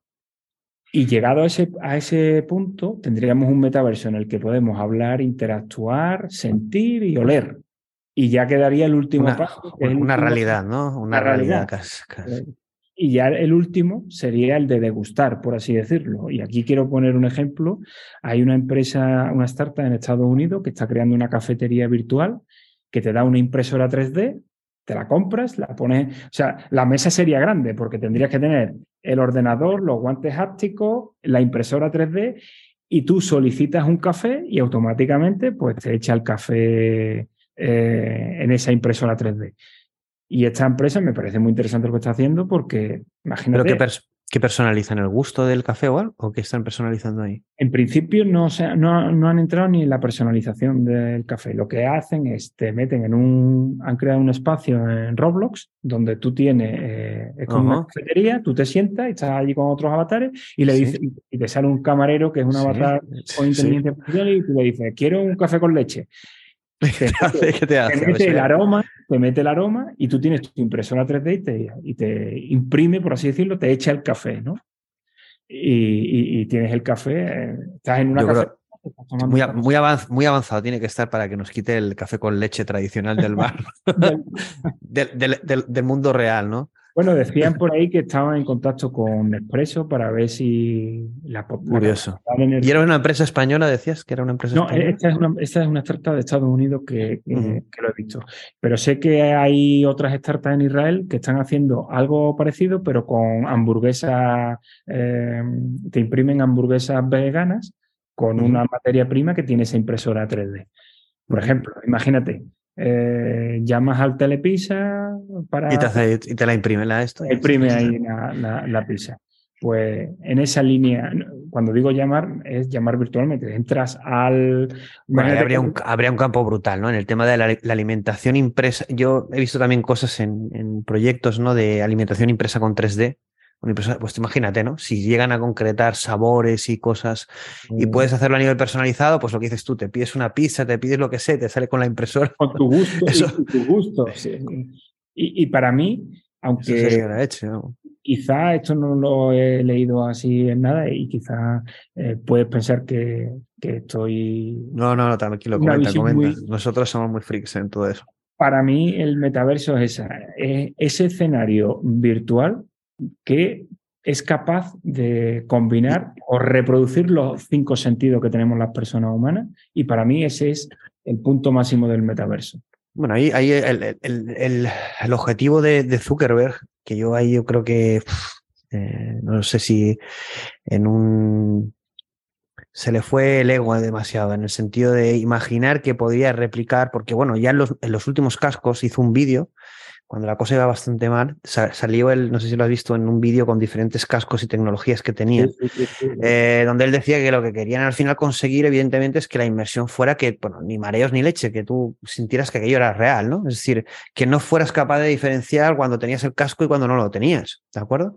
Eh, eso a nivel visual, ¿no? Luego habrían, habrían otras cosas, pero como, bueno, trabajaban a todos los niveles, ¿no? Eh, giros de cabeza, efectos, bueno, un montón de cosas que luego al al mes o poco tiempo sacaron el casco nuevo que han sacado, que es el del el, Pro, el MetaQuest Pro, que bueno, entendemos que es un casco enfocado para profesionales porque vale 1800. Bueno, hay que ver lo que saca Apple, ¿no? Bueno, ahí yo, yo, tengo, yo tengo, mucha curiosidad porque, a ver, es verdad que eh, supongo que será por la edad, porque ya tengo una cierta edad y veo las cosas con perspectiva y siempre he trabajado en el sector tecnológico y es como que ves el ruido y no, no, no solo ves el ruido, sino un poquito lo que viene detrás. Hay una guerra entre Facebook, evidentemente es conocido, y Apple. ¿no? Em, bueno, ya sabéis que el CEO de Tim Cook, del CEO de Apple, eh, prohibido nombrar la palabra metaverso para definir lo que ellos eh, van a hacer, ¿no? Ellos están haciendo algo. Apple es, en valoración de bolsa, eh, está, bueno, eh, por encima de esta gente. Es decir, es una de las empresas más potentes. La Big Tech número uno, dos o tres estará junto a Apple, Google, Microsoft. Entonces, Apple va a sacar algo, evidentemente, que es el, su, mundo virtual, ¿no? Que y, Apple se define por, por su experiencia de usuario, su facilidad. Ahí le puede meter una hostia a Facebook hasta hundirlo. Brutal, brutal. Como eh, saque algo que adelante mm. y los usuarios lo adoptemos con naturalidad, pues. Tipo iPhone, ¿eh? imagínate que sacan un iPhone, pero equivalente en realidad virtual. Pues. Zuckerberg, Zuckerberg. Out. pero ahí tiene una ventaja, ¿ves? Ahí sí que veo una cosa que yo es, voy a, bueno, he hecho este discurso un poco a favor de Apple, pero vamos a hacerlo al revés, aunque no es tanto así, ¿no? Y es, eh, Facebook tiene, o Meta, Meta tiene una ventaja y es que sus departamentos de ingeniería de inteligencia artificial son de los mejores del mundo. Si veis todos los logros que consiguen, son brutales. Bueno, aparte de ser creadores de Python, pero bueno, todos los, todo lo que van consiguiendo, bueno, ahora se han picado con OpenAI, ¿no? Y han sacado, no, con DeepMind, perdón, han sacado proteínas. Pero bueno, eh, cada cosa que sacan, ellos sacan una cosa mejor, más rápida, traductores, bueno, sacan, es decir, sus departamentos o ingenieros de inteligencia artificial son de los mejores del mundo. Eh, ¿Qué significa? Que tienen tecnología en ahí, eh, top, ¿vale? Eh, además en cloud, infraestructura cloud también, top, ¿vale? Eso, Apple, ¿dónde está? Apple es como más hardware, ¿no? Sí, hombre, Apple tendrá ingenieros potentes, ok, igual que los tendrá Tesla, pero mm, ¿qué ha hecho a nivel de software y de Apple? Bueno, ¿lo tendrán protegido? No lo sabemos. Dicen que, bueno, han, definido su estrategia, la van a enfocar a salud, eh, a otro tipo de cosas como más concretas, pero esa visión de que la inteligencia artificial lo va a, a arrasar con todo, que Facebook está a piñón fijo, Meta está ahí a, piñón fijo, como Google con DeepMind, como OpenAI, ahora Stable Diffusion con Stability. Es decir, compañías que saben que la inteligencia artificial va a arrasar. Apple la ves un poco que no está ahí, ¿no? Está en lo comercial. ¿Qué va a pasar ahí exactamente? Pues claro, eh, Yo ahí, la verdad que es muy buena pregunta y es algo que me planteo porque mm, eh, Apple sigue con un. Lo vamos a ver este año, lo vamos a ver. 2023. Seguro. 2023 presentan algo seguro. En... Pero veo que está siendo o muy prudente, porque no me creo que no está haciendo nada, pero la veo con su campaña de marketing tradicional, ¿no? Sus productos y no anuncia unas capacidades en inteligencia artificial importantes.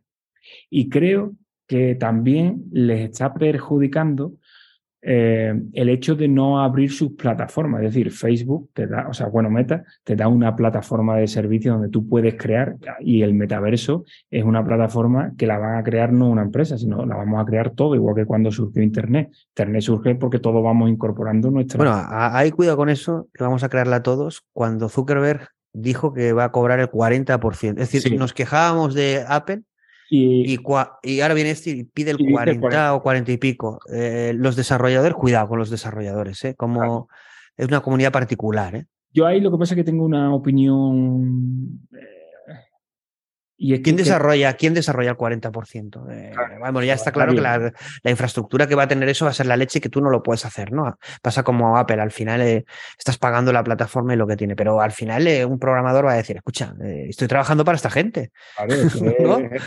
Así es, así es. Bueno, cuidado que Europa ya ha tomado cartas en el asunto, en el tema de iOS, y Apple ha dicho que no le gusta nada porque quiero obligar, bueno, yo lo de Europa es, flipante, quiero obligar a Apple a, instalación sideloading, que es una instalación de aplicaciones eh, tradicional, y a soportar otros stores. Pero ¿tú te crees que Apple va a hacer eso? Es que estamos de coña. Soltará millones a quien sea en Europa y no por obviamente, si no le quitas su negocio, que sin duda. Pero, por ejemplo, estamos hablando de Apple y, y Meta, pero yo creo que nos estamos dejando dos actores que para mí eh, van a... Mm, eh, tienen mucho que decir y es OpenAI y Microsoft. Porque Microsoft creo que también está haciendo una labor importante a nivel de lo que ellos llaman su metaverso, y no sé si habéis visto la. Bueno, pero ha apoyado, salía con Facebook, con, bueno, con, Meta, con, el tema. No, en Microsoft con Meta anunciaron que Teams lo van a llevar al ah, meta de, Sí, sí, sí, eso sí.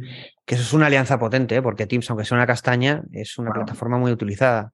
Teams, eh, lo que nos da la vida a nivel empresarial para... Yo lo utilizo también, pero es una castaña. Pero, es muy útil, pero bueno, que la verdad es que aquello es la locura, ¿no?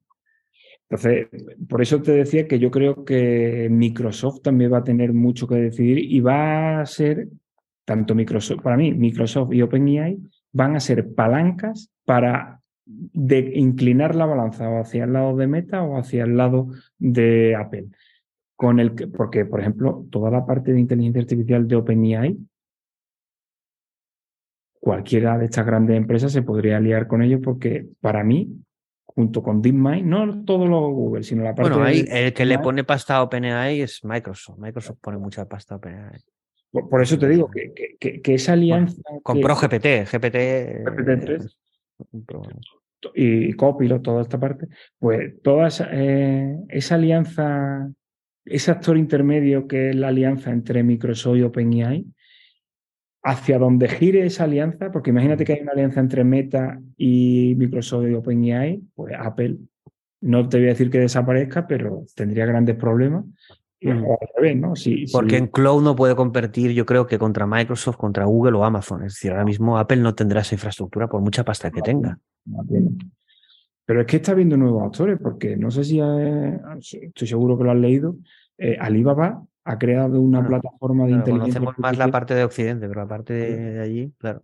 Alibaba ha creado una recientemente que se llama Model Scope, Ah, eh, ha creado, vamos, creo que fue hace dos semanas o por ahí que estuve en el webinar. Me enteré muy poco porque estábamos hablando en, eh, chino, ¿eh? chino, pero bueno, subtitulaba un poco en inglés, más o menos por las diapositivas. Pero han creado una, y en concreto me gustó la plataforma Model Scope, que, que han creado 300 modelos súper potentes que lo ponen al nivel de, de los modelos de OpenAI para generar imágenes a partir de texto, para traducciones y con la Microservicios de inteligencia artificial. Sí, microservicios de inteligencia artificial, pero a cero euros. Para que la gente empiece a utilizarlos y dice que lo van a tener a cero euros durante un tiempo, no sabe cuánto tiempo, pero quieren ver la aceptación. Y invitan a la gente a que lo utilicen porque vienen a decir que son casi igual de potentes que los de OpenAI. ¿Qué quiere Bueno, decir? aquí, hay un tema también geoestratégico, ¿no? Es decir, con, lo- con la actualidad que estamos viendo, no vamos a meternos en política, evidentemente, ni en guerra, pero el tener esa capacidad, lo que ha hecho Alibaba ¿no? de microservicios de inteligencia artificial, imagínate que el mercado europeo se dirige hacia ahí, ¿no? Claro, si nos cortan el grifo, nos cortan las empresas que utilizan eso, ¿no? Y lo Bueno. mismo, claro, eh, esto es estratégico, bueno, está pasando con, con la energía, pero pasará con la Claro. tecnología. Con la cortarán el cloud. Imagínate que en Rusia tenemos los cloucentes y dice, pues ahora, todas las empresas europeas. Que vamos. se acabó. Esto cuidado con esto, ¿eh? Cuidado con el posicionamiento de esto, ¿eh? Eso es un tema que algunas veces también lo pienso, porque ahora con toda la guerra de Ucrania, cuando Putin quiere cortar, pues, pues Ujú. digo, "Ostras, eh, pienso igual que tú, digo, si está utilizando unos servicios que tiene alojado en su país y te los corta, ¿qué pasa ahí? Y no- O viceversa. O viceversa. claro. Claro. La verdad que es un tema que daría para mucho y a reflexionar, ¿no? Porque dice, oye, eh, volveríamos al debate de decir, yo quiero que mis datos estén en mi país y que no salgan de aquí porque no se sabe lo que puede pasar. Bueno, y eso lo miraríamos a nivel de continente, pero también a nivel nacional, ¿no? Es decir, Claro, por eso, claro, que, que España no sea más que consumidor y no productor, con, con el talento que tenemos aquí. por, por eso te digo que, que- que me parece un error. Que Pero bueno, no- me parece buena iniciativa. Model Scope. Model Scope, Model Scope, y, y tiene... Mm. No me ha dado tiempo a probar ninguno, pero sí lo he ojeado. No los 300, pero sí a lo- los que señalaron en aquella... Sí, si está charla. coste, a coste cero, pues todo el tema de poder integrar esto y probarlo, ¿no? Es, eh, estará, estará, es una cosa que estará bien, ¿no? Y si están al nivel de, eh, eh, Open, de GPT-3, imagínate que hay un copilot que hayan creado. Copilot ahora mismo son 10 euros mensuales y si esta gente tiene lo mismo a 0 euros, pues obviamente... Aquí- yo- voy a decir una, un tema que quería tratar en el, pero bueno, lo voy a, lo- lo repetiré en el podcast de Lambda 3, que está muy esperado, pero yo creo que Google tiene un movimiento, eh, a ver, en el tema de asistentes por voz es clave, es decir, eh, en el tema de telefonía, eh, no creo que haya nuevos players, a ver, porque el mercado, tenemos Android iOS, no, no creo que ah, salga un sistema operativo nuevo, un fabricante nuevo, pero en el tema de altavoces eh, o asistentes de voz, tenemos a Amazon, a Siri, bueno, Microsoft con, eh, con Cortana, se llama Cortana, bueno, eso desapareció al final. Lo que pasa es que ya ha desaparecido. Ahora Ya quizá puede, puede unirse a la ecuación Samsung. con- Alexa. Bueno. Samsung con Bixby. con Pero bueno, así a la bestia, va- vamos a quitar Samsung, nos quedaría eh, Apple con Siri, eh, Google con Google Assistant y Amazon con Alexa. Eh, el CEO, Steve Pichard de, no sé si se pronuncia así, pero es también complicado. El CEO de Google anunció que este año 2023 todos los dispositivos de Google, incluidos los asistentes, iban a tener Lambda instalado. Sí, así es. Y eso es una bomba. eso es una bomba. Eso es una bomba porque Es una bomba, porque viendo la tecnología que hay detrás, bueno, ya hemos dedicado dos programas, vamos a dedicarle dos más. Eh, Lambda es una tecnología de generación de. No, no es un Siri, es un generador de Siris. ¿vale? Bueno, y, es, y es una herramienta bastante más. No solo es un modelo de lenguaje, como dijeron, sí, sí, sí. eh, tiene más cosas porque es mucho más ambicioso, ¿no? Y además, detrás de eso hay mucha cosa, ¿no? Porque tenemos que pensar que un asistente de voz, igual que luego pasará con los robots, ¿no? Va a ser como poner una persona en un nuestra trabajador casa. digital, un trabajador digital, Eh, un espía también en nuestra casa. Un Y también un influenciador de recomendaciones y de opinión y de decisiones en nuestra casa. al final vas a tener ahí a una, no voy a decir persona, eh, no sé cómo decirlo, porque Algo sintiente, como dijo Blake Lemon, que es Algo sintiente. sintiente no es conciencia, ¿eh? No es con- consciente. Es Bueno, yo el, simplemente que tema, yo el tema de la conciencia ahí soy, no me lo creo. O sea, no me lo creo con- y lo digo con precaución. Es decir, para mí la inteligencia artificial ahora mismo, y hablo de Lambda concretamente, mm, me cuesta creer que tenga esa sensibilidad y esa capacidad de, de comprensión. Yo creo que está es más preentrenado que eh, inferido. Mm, Es un debate- No, ah, bueno, aquí, aquí realmente es, bueno, sí, además escu- solo te diré una, una pequeñita cosa solo. El, el- a ver, realmente como se anunció esta noticia de Lambda es como un modelo de lenguaje que al final, era pues un GPT o un, bueno, los modelos que habían habido antes, que al final, bueno, era, era superior y por lo tanto, pues derivaban eso, ¿no? Y entonces, como Palm, ¿no? Palm era uno de los anteriores que había tenido sentido del humor, eh, explicaba chistes, bueno, entonces, y además eran unas, unas, propiedades emergentes. Entonces luego salió Lambda, ¿no? Y bueno, era lo mismo. Y al final, claro, todo el mundo dijo, vamos a ver, esto no, ni es inteligente ni es conciencia. Ahí lo de los, eh, los loros estocásticos, es decir, que al final dice, no, si esto es un modelo de lenguaje, ahí no sale nada, excepto que está entrenado, etcétera. Bueno, cuando tú ves eh, la charla que fue la que se hizo pública de, Black Lemon con, con, con, Landa, con el asistente, él te explica eh, cómo funciona, ¿no? Y tienen, no es un sistema solo de lógica, tiene memoria, tiene un sistema de valores, tiene un sistema de lo que es el bien o el mal, es decir, es una arquitectura cognitiva. Es decir, ¿qué significa? ¿Que eso es una conciencia humana? No, vamos a ver. No, vamos a entrar en ese campo, pero no es un modelo de lenguaje solo entrenado y ya está. Es algo más ambicioso. Y ahí, entonces, Blake Lemon lo único que dice es, yo no digo que seas una conciencia humana ni que sea humano, evidentemente, pero mi sensación cuando hablo con, con, con, esto y ahí están los chats, es que me parece humano, más humano que a lo mejor el vecino, claro, que, es un santarugo. es que es, la hostia los, los, los, el, el, diálogo que establece, vamos. Es, increíble.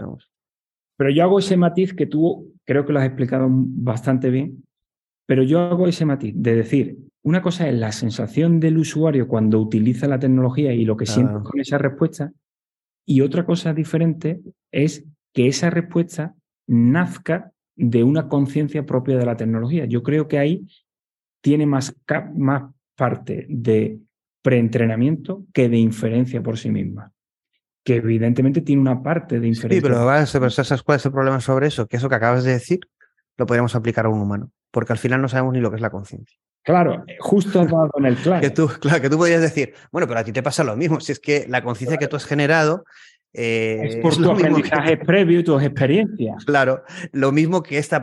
Entonces, claro, ahí lo que se plantea a nivel ético, que es lo que dice Blake Lemon, que yo estoy de acuerdo, es primero, ese problema no lo tiene que solventar Google, que es el que fabrica eso. Eh, y segundo, habrá niveles. Si yo, eh, eh, aunque sea una simulación, yo mm, detecto que hay algo humano porque tiene comportamientos humanos, eso tendrá unos derechos o a partir de unos niveles de conciencia X, ¿no? Es decir, que no es como esto, como detrás no hay nada, yo puedo hacer lo que quiera. Claro, claro, claro. Bueno, porque tú imagínate una sensación humana, es decir, y que tú puedas insultarle, vejarlo, ¿no? Porque ¿dónde está el límite? ¿Dónde está el límite? En el realismo, en la empatía que provoca en el usuario, eh, que, en lo que haya detrás, en, en qué exactamente, dónde está el límite en que empieza a tener derechos o no. Porque ahí se habla, eh, pasará con los robots. Tú verás un robot y, a lo mejor es la misma conversación que tendrías con un amigo, pero es un robot. Pero, Yo creo tiene derechos por eso, tiene derechos por eso. Yo creo que hay es un debate yo creo que hay algo que arrojará luz, será el tema de la explicabilidad de los modelos de inteligencia artificial, de la explicabilidad de las redes neuronales. Es decir, si logramos saber cómo ha tomado las decisiones, si logramos entender cómo utiliza los datos personales y de dónde vienen esos aprendizajes que ha adquirido, yo creo que eso ayudará a ver si realmente es inferido, si es preentrenado y, y, por supuesto, a nivel empresarial, a la adopción de, esos robots eh, y que te atiendan a, clientes de forma totalmente automatizada. Yo, yo creo que habla una clasificación de viéndolo. Bueno, ya, ya hay incluso un paper eh, viendo lo que pasó con Lambda, salió al mismo casi tiempo, en el que se analizaban estos modelos de lenguaje y se decía las características que iban a poder tener y cuidado con eso porque esto iba a pasar, ¿no? Y en, el, en esto va a pasar lo mismo. Cuando sean muy avanzados, seguramente eh, se hará una clasificación eh, para advertir al usuario, ¿no? Eh, primero del realismo, porque tú imagínate un robot que puedas conversar como con una persona para una persona mayor, es que le va a coger un cariño, y ya está pasando en documentales ahí, ¿no? A los robots, una empatía, ¿no? En este sentido, empatizamos con los animales y no hablan. Pues imagínate una persona que hable, en la película Her es un caso típico, ¿no? yo creo que no estamos tan, tan lejos de la película no, Eso sí lo veo cerca. Y entonces, claro, ahí tú ves esa película y dices, es que él se enamora. Eh, claro, eh, vale, pero eso no deja de ser más que un algoritmo. Bueno, eh, a lo mejor es un tipo de naturaleza o conciencia o algoritmo o tecnología que tendrá una serie de clasificación X con unos derechos determinados o no tendrás una cierta libertad para interactuar hasta unos límites, no lo sé, no lo sé. No lo sé porque nos vamos a ver en ese dilema seguro. ¿Dónde está la, dónde empieza? La línea, Luego sería la replicación propiamente, que eso es otro tema, de la conciencia humana. Claro. Que ahí también hay cosas y hay gente que investiga sobre eso y que investigan no solo en la detección, y sino también en la posible replicación. Eso es un debate enorme porque primero no se sabe, pero se está investigando y luego el poder replicarlo, eh, claro, eso sería ya la hostia, ¿no? Es decir, eh, se puede replicar. Bueno, Benros dice que no, por el tema de computación, por temas, bueno, ahí se está investigando, evidentemente, en lo que haríamos ya no es una simulación, sino estaríamos creando en esencia lo mismo que somos nosotros a nivel cognitivo. Bueno, eso bueno ahí, ¿no? ahí tenemos un reto antes de llegar a todo eso que a mí bueno, me claro. Pero que hay gente trabajando en eso, ¿eh? Claro. Que se gana. Y, y, ese, y vuelvo al tema de la sostenibilidad y, la, y el consumo energético. Bueno, es, nuestro cerebro tiene, creo que eran 10 o 100 veces más capacidad de cómputo que el algoritmo más potente de inteligencia artificial ahora mismo. Y es que consume nuestro cerebro, eh, creo que era 10 julio, Sí, me parece. sí, O sea, muy poquito. sí. Sin embargo, para que lo mismo, o sea, una red neuronal son los servidores de Google ahí que parece que van a echar a volar para entenderlo. Entonces, yo creo que antes de todo ese debate de la conciencia que llegaremos y, seguro, primero tenemos que lograr que esos servidores consuman, no te voy a decir lo mismo que el cerebro, 10 de julio, que será algo muy, muy pequeño, pero sí que... Bueno, pero todos hemos visto las fotos estas de. Bueno, yo lo mismo, no sé. Seguro más joven que yo, pero vamos, yo he visto las fotos estas de los, la informática inicial, ¿no? Es decir, lo- la- los armarios, ¿no? Sí, los armarios grandes, claro. ¿Vale? Y ahora tenemos un, Un la palma en la mano, ¿no? pequeño, claro. ¿Qué tendremos en 10 años? Eh, yo me imagino que lo que habrá será. Yo me, el móvil del futuro, yo me veo que será. eh, yo tengo mi reloj inteligente, pues lo Oh, proyecto mucho sobre realidad aumentada. Sí, Realidad aumentada con tus gafas y, y ahí lo. Y o tus lentillas o tu chip en el cerebro. Yo creo que el siguiente de interface, bueno, el hablado es el, el- yo creo que es lo, cuando muchas veces preguntan qué es lo que vamos a ver en inteligencia artificial que va a asombrar, yo creo que lo primero que vamos a ver en plan, no vamos a ver una inteligencia artificial general antes No, que esto se general. más, pero lo que sí que vamos a ver en, no sé, en una, bueno, casi que lo- ya lo tendrían, es el poder hablar con otra, con una inteligencia artificial como si fuera con Tú no humano. tengas diferencia. El de Turing. Bueno, en el, en el bueno, en el tema de las voces, eh, también en la replicación de voces, tanto la propia, que eso da mucho escalofrío, ¿no? sí, sí. Amazon ha sacado con el tema de Alexa el que pueda replicar tu voz, ¿no? Eso Bueno, no- pero ahí, ahí, ahí eh, yo soy, yo las he probado y Ah, en sí, yo no. español, te hablo en español, No, no, en español no. no te la replica. No, no, no. Y, Pero es que en español hay otro problema, ¿no? Yo, yo ahí, tú que estás trabajando en este tema, eh, hay, está todo eh, tecnológicamente mucho más avanzado, además, como es un preentrenamiento con datos, aunque evidentemente se puedan reutilizar, hay una barrera, ¿no? Entre español eh, y todo lo que está hecho en inglés, ¿no? Se puede decir que hay un, yo un he desfase probado, brutal también. sí, sí, yo he probado a clonar voces en español y Pero ya pasaba con los servicios de, de- de voz por, por eh, redes neuronales, Ah. sal- las tenías en inglés y han pasado dos años y, ahora empiezan a aparecer en español. Entonces, pero bueno, el tema de la voz lo mismo, ¿no? Es decir, que parezca natural, sí. es decir, que no parezca... Bueno, bueno. salió una demo, bueno, Google, yo creo que ahí es- eso también es una cosa, tengo... Tengo que hacer un programa sobre qué tiene Google, qué puede tener Google, que no nos lo cuenta, pero es verdad que se le escapan algunas cosas. Google hizo la demostración de la llamada esta de teléfono por una Sí, inteligencia de- artificial. sí, de Vertex, que es su contact center virtual. Y llamaban a una peluquería, ¿no? Lo que hacían Sí, era una reserva. Eso es. ¿no? eso. Hacían una reserva a un restaurante o a una peluquería. Se la tragaba. Él, él solo, ¿no? Entonces, Sí. eh, eso, eso se ha parado un poco, ¿no? Porque, claro, cuando hicieron esa demo, claro, pensábamos todo el mundo que íbamos a tener esa funcionalidad en plan, reserva el restaurante tal y que, y que, llame- y que vaya Y ya llamando, ¿no? Pero claro, era, era una tecnología muy peligrosa porque era como estar llamando, tendrá que decir que no es un humano, Claro, Claro, porque claro. ahí hay un tema ético, pero la, de- Ético. la demo entiendo que la hicieron y yo creo que no se la va por web. eh, tienen que tener esa tecnología ya. Eh, Basta utilizar, no sé, Wavenet, que es la red neuronal de la voz de Google. Si la utilizas en inglés, la naturalidad de la voz mm, en los, últimos en el los últimos 6-7 meses ha mejorado muchísimo. Y luego Siri también anunció, Siri también anunció en Apple en un evento que iban a cambiar la voz y mejorarla. Eso yo no sé si lo han introducido aún. Sí, hace muy poquito. Bueno, eh, Siri no. Eh, de Siri, digo de Siri. De Siri. Yo te digo de Amazon, que han creado la voz en español masculina. Me parece que está muy bien conseguida también. Muy natural. Y al final. No sé si has visto eh, en Twitter, eso es una fricada. Eh, en Twitter, las dos chicas, que una que hace la voz de Siri y la otra ah, de sí, Alexa. Sí, sí, sí. lo vi en el telediario. Sí sí, sí, Me quedé un poco flipado porque, claro, es un poco así. un poco, de, hecho, de hecho, dice que están un poco cansadas que cada vez que a un evento le dice, Dime, llévame a tal, y tiene que soltar la voz del Google Maps. O sí, una, era la de, una era la de Google Maps y otra la de... La de Siri. Sí, sí, sí. Muy guapas, por cierto, las dos. sí, sí, era un poco curioso porque era un poco, ¿es verdad esto? Es un montaje aquí, ¿no? Pero sí, sí, está por internet. Vamos a, a ver dos cositas más, porque bueno, ya estamos, son las nueve, hemos tomado una hora y media, pero vamos a un cuarto de hora o diez minutos para algunas preguntas. Eh, hay un tema que es el de la vinculación de la Web 3 propiamente al tema de metaverso. A ver, mm. eh, que ahora se ha unido, pero no tiene nada que ver. Puede estar unido bajo un concepto más amplio de lo que es el metaverso, donde hay una eh, economía subyacente, donde hay un tipo de activos digitales, donde hay un mundo descentralizado también, porque Web3 es descentralización. Entonces, ¿Qué piensas del tema de Web3 que también, eh, y sobre todo del tema de la descentralización? Cosa que, eh, y cómo encajaría esto en la banca, ¿no? Porque la banca quizás sea lo más centralizado, por mucho que...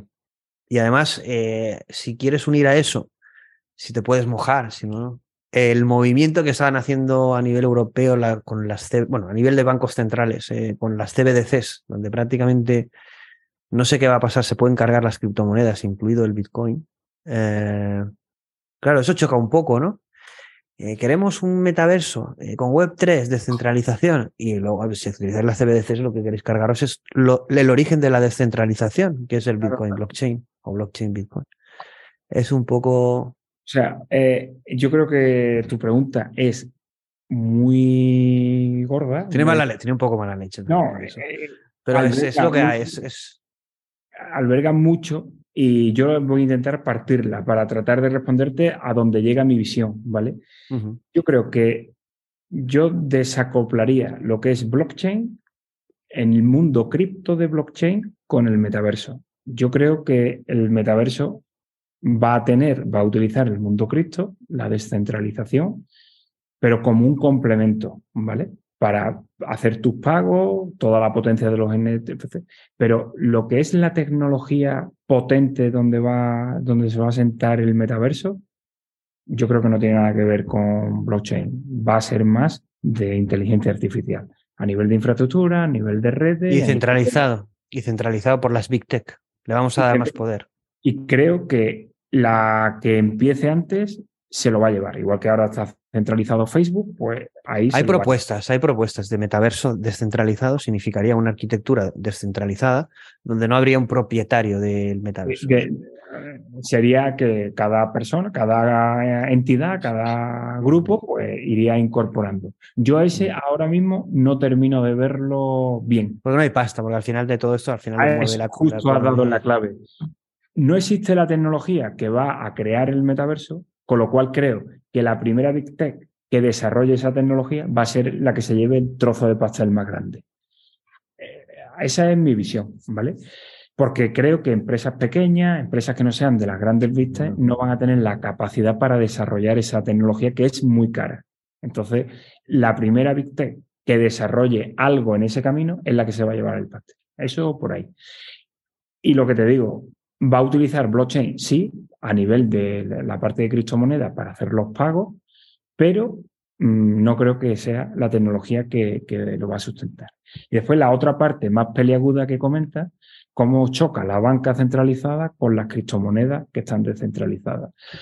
Bueno, ahí no me atrevo, no tengo información, o sea, no me atrevo a decir qué va a pasar. Pero sí que sabes el movimiento de los CBDCs y el ataque por, por, parte de Europa. Pero lo que sí tengo claro es que creo que los bancos deberíamos aprovechar las capacidades de los smart contracts, de lo que nos da la tecnología, ah. porque el euro físico si lo trasladamos al mundo digital no puede tener lo mismo, hay que dotarlo de un valor añadido y para eso creo que deberíamos aprovechar la hay, que has dicho un.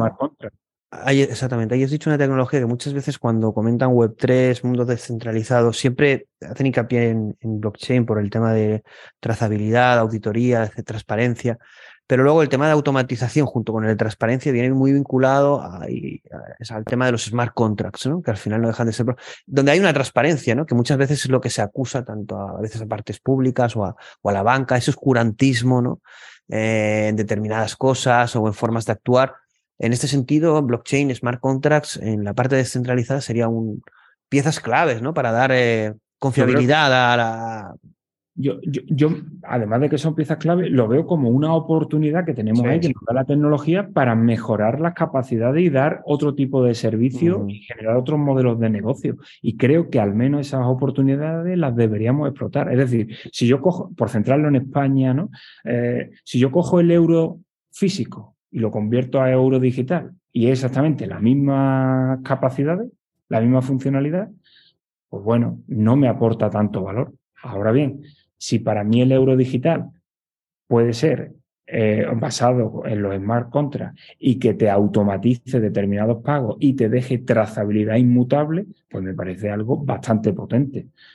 Aquí Pero... el problema, el peligro, el peligro de esto no es que dé ventajas, sino que da una herramienta de control brutal al sistema. Claro. Es decir, aquí el problema es, eh, si a mí el banco me garantiza que no puede leer mi información, pero es que desde eh, esto a mí yo me quedé blanco. Es decir, en conferencias eh, públicas, es decir, que hay vídeos en YouTube de bancos centrales, eh, lo que dicen es que todo este sistema automatizado va a permitir lo que hemos comentado, que no te gastes algo en algo en concreto, es decir, va a controlar tú cómo gastas tú, van a controlar la economía de la gente, porque al final como van a tener que sustentarla, porque vamos a, a un empobrecimiento de la sociedad, eh, quieren eh, evidentemente, eh, para mantener también el poder y perder la sociedad libertad es controlar absolutamente todo. Es decir, al final, eh, si controlan la economía al milímetro junto con estos algoritmos, ¿qué capacidad tienen los seres humanos de nada? Más que de obedecer el sistema. Hombre, la verdad Eso que. da mucho miedo, da mucho, da miedo, mucho porque miedo. al final te, te, lo venden mucho, porque además ya lo comentaba Marvidal y todo esto, ¿no? Es decir, claro, te van a dar hasta ventajas, te van a decir, eh, vamos a cambiarte el físico por el digital y te vamos a dar incluso ventajas. Y vas a decir, hostia, qué guay, lo tengo digital. Y tal. Pero claro, a cambio de eso, como pasa en las redes sociales, estás dando, vas a perder control. Claro. Libertades y estás entregando el que sepan todo de ti, pero ya, ya lo saben, pues más aún. Decir, más aún, eh, claro. Y esta gente controla, pues si ya tienen poder, pues eh, más aún. Lo que pasa es que esto es una visión que comparto y es así, pero es la visión negativa, por así decirlo, pero después tienen la visión positiva y es que ese control lo que te hace es que te ayuda a no meterte en líos, ¿no? A, a mejorar tu salud financiera, a no quedarte... Pero ¿quién decide que no te metes en líos? ¿Quién decide eso? mm, La parte de una inteligencia artificial, tu asistente virtual personalizado, que te va a ayudar a tomar decisiones que eviten que claro. cometas. Es que esto, incluso yo siempre cuento esta anécdota, ¿no? Eh, eh, esto que pasa en la parte financiera, eh, me acuerdo en una charla de los creadores de, de TensorFlow, esto, esta charla es de hace bastantes años, y por un escritor de, de, un libro. Bueno, básicamente al final de la charla eh, era de un algoritmo único. Bueno, es una charla bastante potente a los ingenieros de Google, de creadores de TensorFlow. Y bueno, había una aplicación, al final le hacían una pregunta y era que eh, estaban investigando la creación de una aplicación que básicamente tú te suscribías a esa aplicación. Fe, el, uno de los ingenieros comentó que tanto Facebook, esto es una charla de hace bastantes años, ¿eh? tanto Facebook como Google trabajaban en ella. Básicamente es, yo te doy acceso a toda mi información y tú decides mi, eh, cada decisión de mi vida. Se llamaba Life 360 el concepto Ajá. y decían que, bueno, eso era un crimen porque, claro, eh, tú ya no decides nada, ni la pareja, nada, ni el trabajo. No es que envíes currículums, te van a decir, sí, mañana empiezas aquí, mañana dejas este trabajo. Porque, claro, si los algoritmos son tan inteligentes, claro. no tenemos libre albedrío, es que van a decidir por nosotros. Claro. Entonces, en el tema financiero pasa igual. A ver, una cosa es que nos den información y otra cosa es que nos dirijan. No, claro. Yo me posiciono más ahora mismo que nos dirijan, lo veo difícil ahora mismo, no digo que no llegue, pero a corto plazo no lo veo. Yo creo que es más una herramienta de asesoramiento y, tú, y el cliente es el que toma la decisión. Yo apuesto más por esa línea. Y obviamente te dará todas las recomendaciones que sean necesarias y tú quieras admitir, pero no que te, por así decirlo, te obligue a tomar esa decisión. Pero bueno, puede pasar como en China, que esto lo hemos visto, ¿no? Es decir, bueno, que al China, final, China, China no pagabas impuestos, es decir, a ver, es que yo me imagino. China te saltas un stop. Yo, yo estoy al corriente de todo, porque si no, eh, soy muy buen pagado. Pero eh, eh, imagínate en un aeropuerto que vas de viaje. No, este no puede embarcar porque tiene un. Debe haciendo, tiene la cuota, la cuota de autónomos, ¿no? Claro. Claro, eh, o cualquier cosa, ¿no? Es decir. Sí, lo que te digo, o el ejemplo típico que sale, ¿no? Te saltas un stop y automáticamente te cancelan la hipoteca o el préstamo. Bueno, aparte, y aparte de una cosa, bueno, esto sí que te lo que antes. Mira, vamos a relacionar esto con esta pregunta que te quería hacer con el tema ético de inteligencia artificial. Se supone que los bancos no es eh, lo más transparente, o vamos, yo cuando hemos tenido en este. Es decir, se está definiendo mucho la explicabilidad y la transparencia de los modelos de ahí, que incluso hay una, va a haber una agencia, bueno, hay una agencia de, va a haber una agencia de inteligencia artificial en España, donde eh, los algoritmos. Queremos que, sea en Granada, que desde Aquí en Alicante también hay, hay, para que. Bueno, sí, sí, tenemos amigos que defienden. Esto va a ser. No, no, sé quién se lo llevará. Bueno, Que, gane el mejor y ya está. Pero bueno, vosotros tenéis también ahí defensa de. Sí, en Granada. Málaga, bueno, entiendo que habrá. Bueno, entonces. Granada, la que está liderando. Dime, ¿Sí? sí, sí. Granada, venga, va. Granada, Alicante. entonces, bueno, la, cuestión es. Eh, nosotros ahí eh, vamos a necesitar un modelo que nos permita es tanto explicar como saber qué ética aplica, como saber que es, transparente, porque como va a tomar decisiones sobre nosotros, ya sea a nivel financiero o incluso a nivel de riesgos, los bancos siempre han tenido un análisis de riesgos. Entonces, en este sentido, si con el dinero digital saben en todo momento en qué te estás gastando cada centavo, incluso en la posición que te lo gastan, ¿no? Es decir, saben cómo te mueves, dónde te gastas, es que donde gastas el, sigue el dinero, ¿no? Sigue la ruta del dinero. Esto es igual. Donde tú te gastas el dinero te está definiendo como persona. Claro, totalmente, sabes tu comportamiento. Desde las tiendas online que compren, pensemos todos en qué nos gastamos el dinero, desde tabaco a lo que sea, cualquier cosa. Claro, claro, Se sabe cuál es tu comportamiento, obviamente. Cuál es tu comportamiento y tus gustos. Esto es una información valiosísima para un banco a la hora de dar un préstamo, por ejemplo, una hipoteca. Claro, eh, ¿quién te dice que no cruzan esa línea? Eh, bueno, se supone que no pasa, diríamos, no pasa nada porque ahí tenemos a esta agencia que va a controlar eh, la transparencia, de dónde sacan los datos, de cómo yo evalúo a un cliente, pero esto a día de hoy no pasa. Yo si me deniegan una hipoteca, yo no le puedo decir al banco, dígame usted cómo el algoritmo ha determinado que yo no soy válido. Por eso vamos a un futuro mejor. Es decir, Em, ahí, las da. Eh, vamos a un futuro mejor y siempre buscando el beneficio y la satisfacción de los clientes. Si conseguimos dar explicabilidad a esos algoritmos, el cliente va a tener total transparencia de cómo ha tomado la decisión y por qué la ha tomado. De tal manera que si cambia sus comportamientos, va a saber cuál. Si se hace, sí. Es decir, si se hace, yo estoy contigo. Y, por eso y, por eso eh, celebro la, la creación de la Agencia de Supervisión de los Algoritmos de Inteligencia Artificial, porque precisamente lo que va a velar es que esos algoritmos tomen las decisiones adecuadamente y, sea transparente. Y sea transparente. Entonces, para mí es un avance muy importante que desde mm. la Junta de Andalucía está, estamos tratando de apoyar para traérnoslo para Andalucía. la banderita ahí. La banderita. no, pero lo veo. A ver, yo, yo, lo, yo lo meto mucho caña en eso, pero es porque sí que lo veo, como dices tú, que al final, si la aplicabilidad de esto, igual que el tema ético, ¿no? Eh, no tanto el tema burocrático, sino la transparencia de todo esto, sí que nos traerá un mundo mejor porque no lo hemos tenido. El mundo real de los humanos, no en la era de la inteligencia artificial, no tenemos esta transparencia, no tenemos esta explicabilidad. Vale, la vamos, a pedir a la inteligencia artificial. Joder, es que es mucho pedir. No, pero eso nos mejorará eh, la parte humana que no hemos conseguido porque no hemos tenido un comportamiento ético. Se ha aprovechado, eh, eh, había un oscurantismo total en ese sentido. Ahora todo el mundo se rasga las vestiduras. No es que este algoritmo de selección de recursos humanos, este algoritmo. Y nunca ha habido.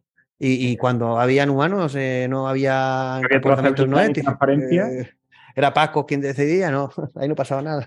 Además, además eh, en el, eh, próximamente vamos a tener una ley que tú ya lo sabrás, que las empresas estamos obligadas a que cuando venga un cliente y diga, oye, ¿cómo has tomado esa decisión? Ya se lo tenemos que decir, principalmente si la ha tomado un algoritmo, con lo cual todos nos tenemos que poner las pilas con el tema de la explicabilidad, ya no por eh, eh, poner una linterna, ¿no? Coger una lupa mm. para ver qué ha pasado, y sino porque estamos obligados, para, por si viene un cliente y dice, oye, ¿cómo habéis tomado la decisión? Se lo tenemos que decir de forma muy clarita.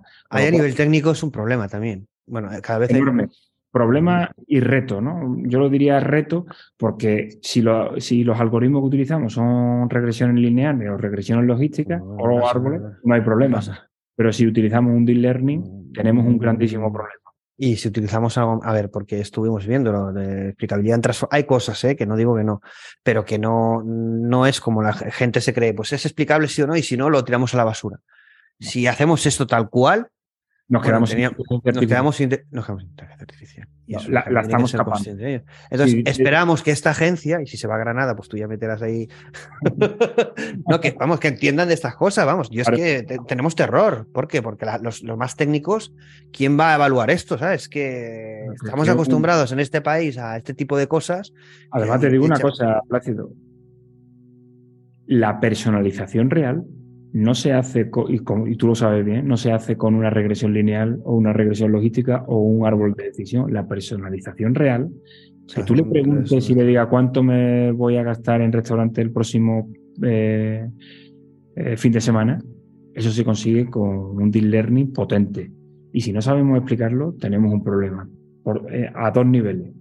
No vamos a poder ofrecer ese servicio al cliente con los problemas, con la pérdida de negocio que eso pudiera tener. Y en segundo lugar, de cara al regulador. Si no sabemos explicarlo, no vamos a poder dar esos servicios. Yo, yo ahí, bueno, ahí eh, eh, recogiendo un poco la.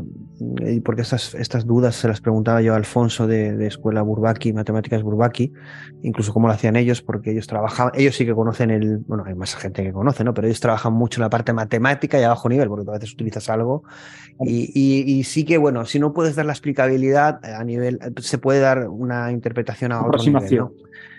Es decir, que, bueno, no hay que volverse locos y decir que no vamos a poder, pero es verdad que estamos en en, aguas pantanosas en el sentido de que cuidado con esto, ¿no? Y cuidado que estamos evaluando a lo mejor Deep Learning, Transformers, eh, pero si hiciéramos, por ejemplo, ahora ha salido Stable Diffusion, que se puede aplicar para muchas cosas, incluso para datos tabulares, por ejemplo. Bueno, ahí, ahí no hay explicabilidad, eh, y aquello es la hostia, es de lo más potente. Estamos viéndolo en la generación de imágenes. Por ejemplo, si tú quisieras saber cuando le pones un prompt por qué ha generado esa imagen, porque resulta que es no ética o incluso ilegal, no lo sé, un delito, em, dos piedras. Sí, sí, nada, nada, no hay nada, no hay nada. Yo creo que el futuro que tenemos por delante. Pero está divertido, está divertido. Y a mí siempre me gusta ver lo positivo. Es un reto, no un problema. lo veo como un reto. Y lo que te decía antes, no lo veo solo como un reto que tienen que resolver las grandes víctimas, las grandes consultoras, las grandes empresas, sino yo creo que todos tenemos que apoyar y sumar para lograr eh, conseguir esos retos, porque se nos abre un gran abanico de oportunidades para mejorarnos la vida, no para empeorarla, sino yo lo veo como para mejorarnos la vida. Y todos tenemos que sumar ahí. Pues yo creo que lo vamos a dejar ahí porque yo creo que es justamente un buen cierre en el sentido de que todo esto se puede ver de una forma muy negativa. Eh, nosotros, yo lo miro de los dos lados, pero como Javier eh, lo veo como un mundo de oportunidades y como una gran oportunidad única en la historia de la humanidad porque esta tecnología es única estas tecnologías, bueno, y el momento en general, pero concretamente la inteligencia artificial, pero toda esta irrupción de tecnologías, para de forma positiva que todos, porque tampoco podemos, eh, por eso hacemos estos programas y invitamos a la gente para que puedan hablar y, la gente escuchar y tomar conciencia, y aunque no sean técnicos, puedan tener su propia opinión y que toda esa opinión traslade eh, pues hacia la gente que decide y al final tengamos eh, un mundo positivo y a mejor. Que no será perfecto, pero bueno, todo lo que se pueda conseguir en esa línea, eh, mucho mejor. Pero tenemos que poder, tenemos que poder hablarlo lo blanco y lo negro, ¿no? Que no nos vendan tampoco la moto y saber evaluar una cosa y la otra para tomar conciencia y poder decidir, ¿no? Y desde ese punto, entonces, el momento es apasionante. Si nos dejan, si nos dejan, porque en la actualidad, pero es verdad que el momento actual es apasionante a nivel tecnológico, con un mundo de posibilidades y opciones brutal. Eh, brutal. Yo creo que como yo que llevo años en el, sector, tú estarás conmigo, tanto la irrupción, eh, el crecimiento de inteligencia artificial como otras, y yo creo que esto no va a parar, ¿no? Es decir, yo me acuerdo cuando hicimos el State of AI del 2021, de, bueno, del 2021 la inteligencia artificial, era como que el año siguiente, el 2022, iba a ser evolutivo, pero que no iba a haber nada eh, bueno, bueno, nos quedamos fatal, ¿no? Porque no, es que va así. Eh, no, somos capaces de imaginar, por ejemplo, hubiéramos imaginado todo el tema de metaverso, eh, arte generativo, todo lo que se está con Web3, todo el tema ético. Es decir, es que el movimiento es tan brutal que cada mes se nos escapa. Cada mes los avances son que jamás lo hubiéramos podido pensar. El avance tan rápido tú has dado un ejemplo muy bueno. 2022 parecía que iba a ser un año de avance moderado, justo al contrario.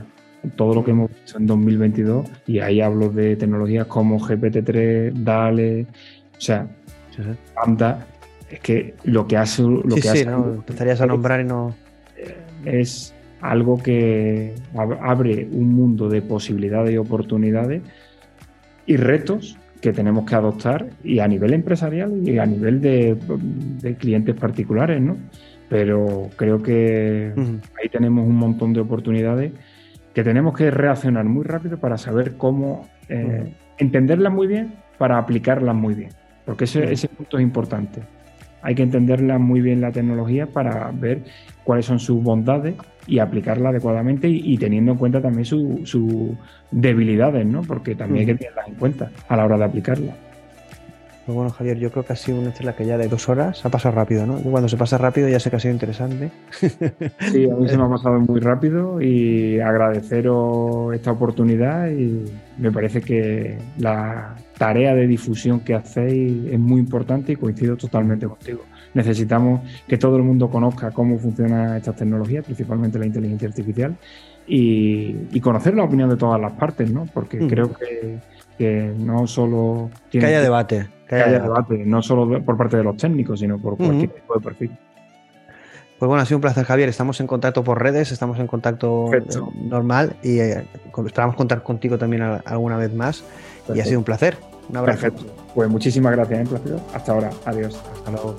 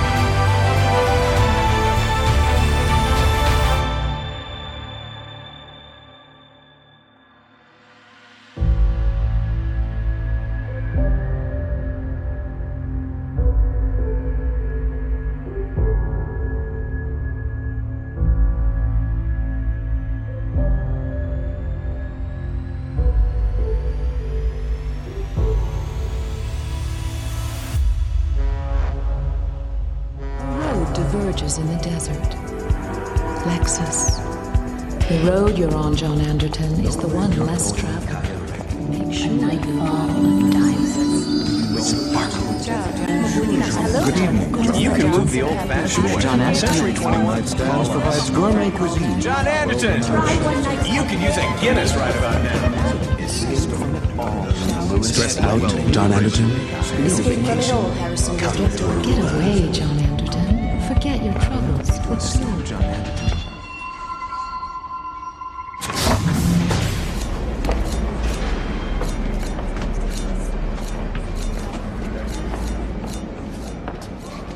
Puede que el metaverso sea virtual, pero su impacto será real. ¿Te refieres a que hay otro mundo además de este? Exacto. Solo somos una simulación de algún ordenador. ¿Y quién tiene el control?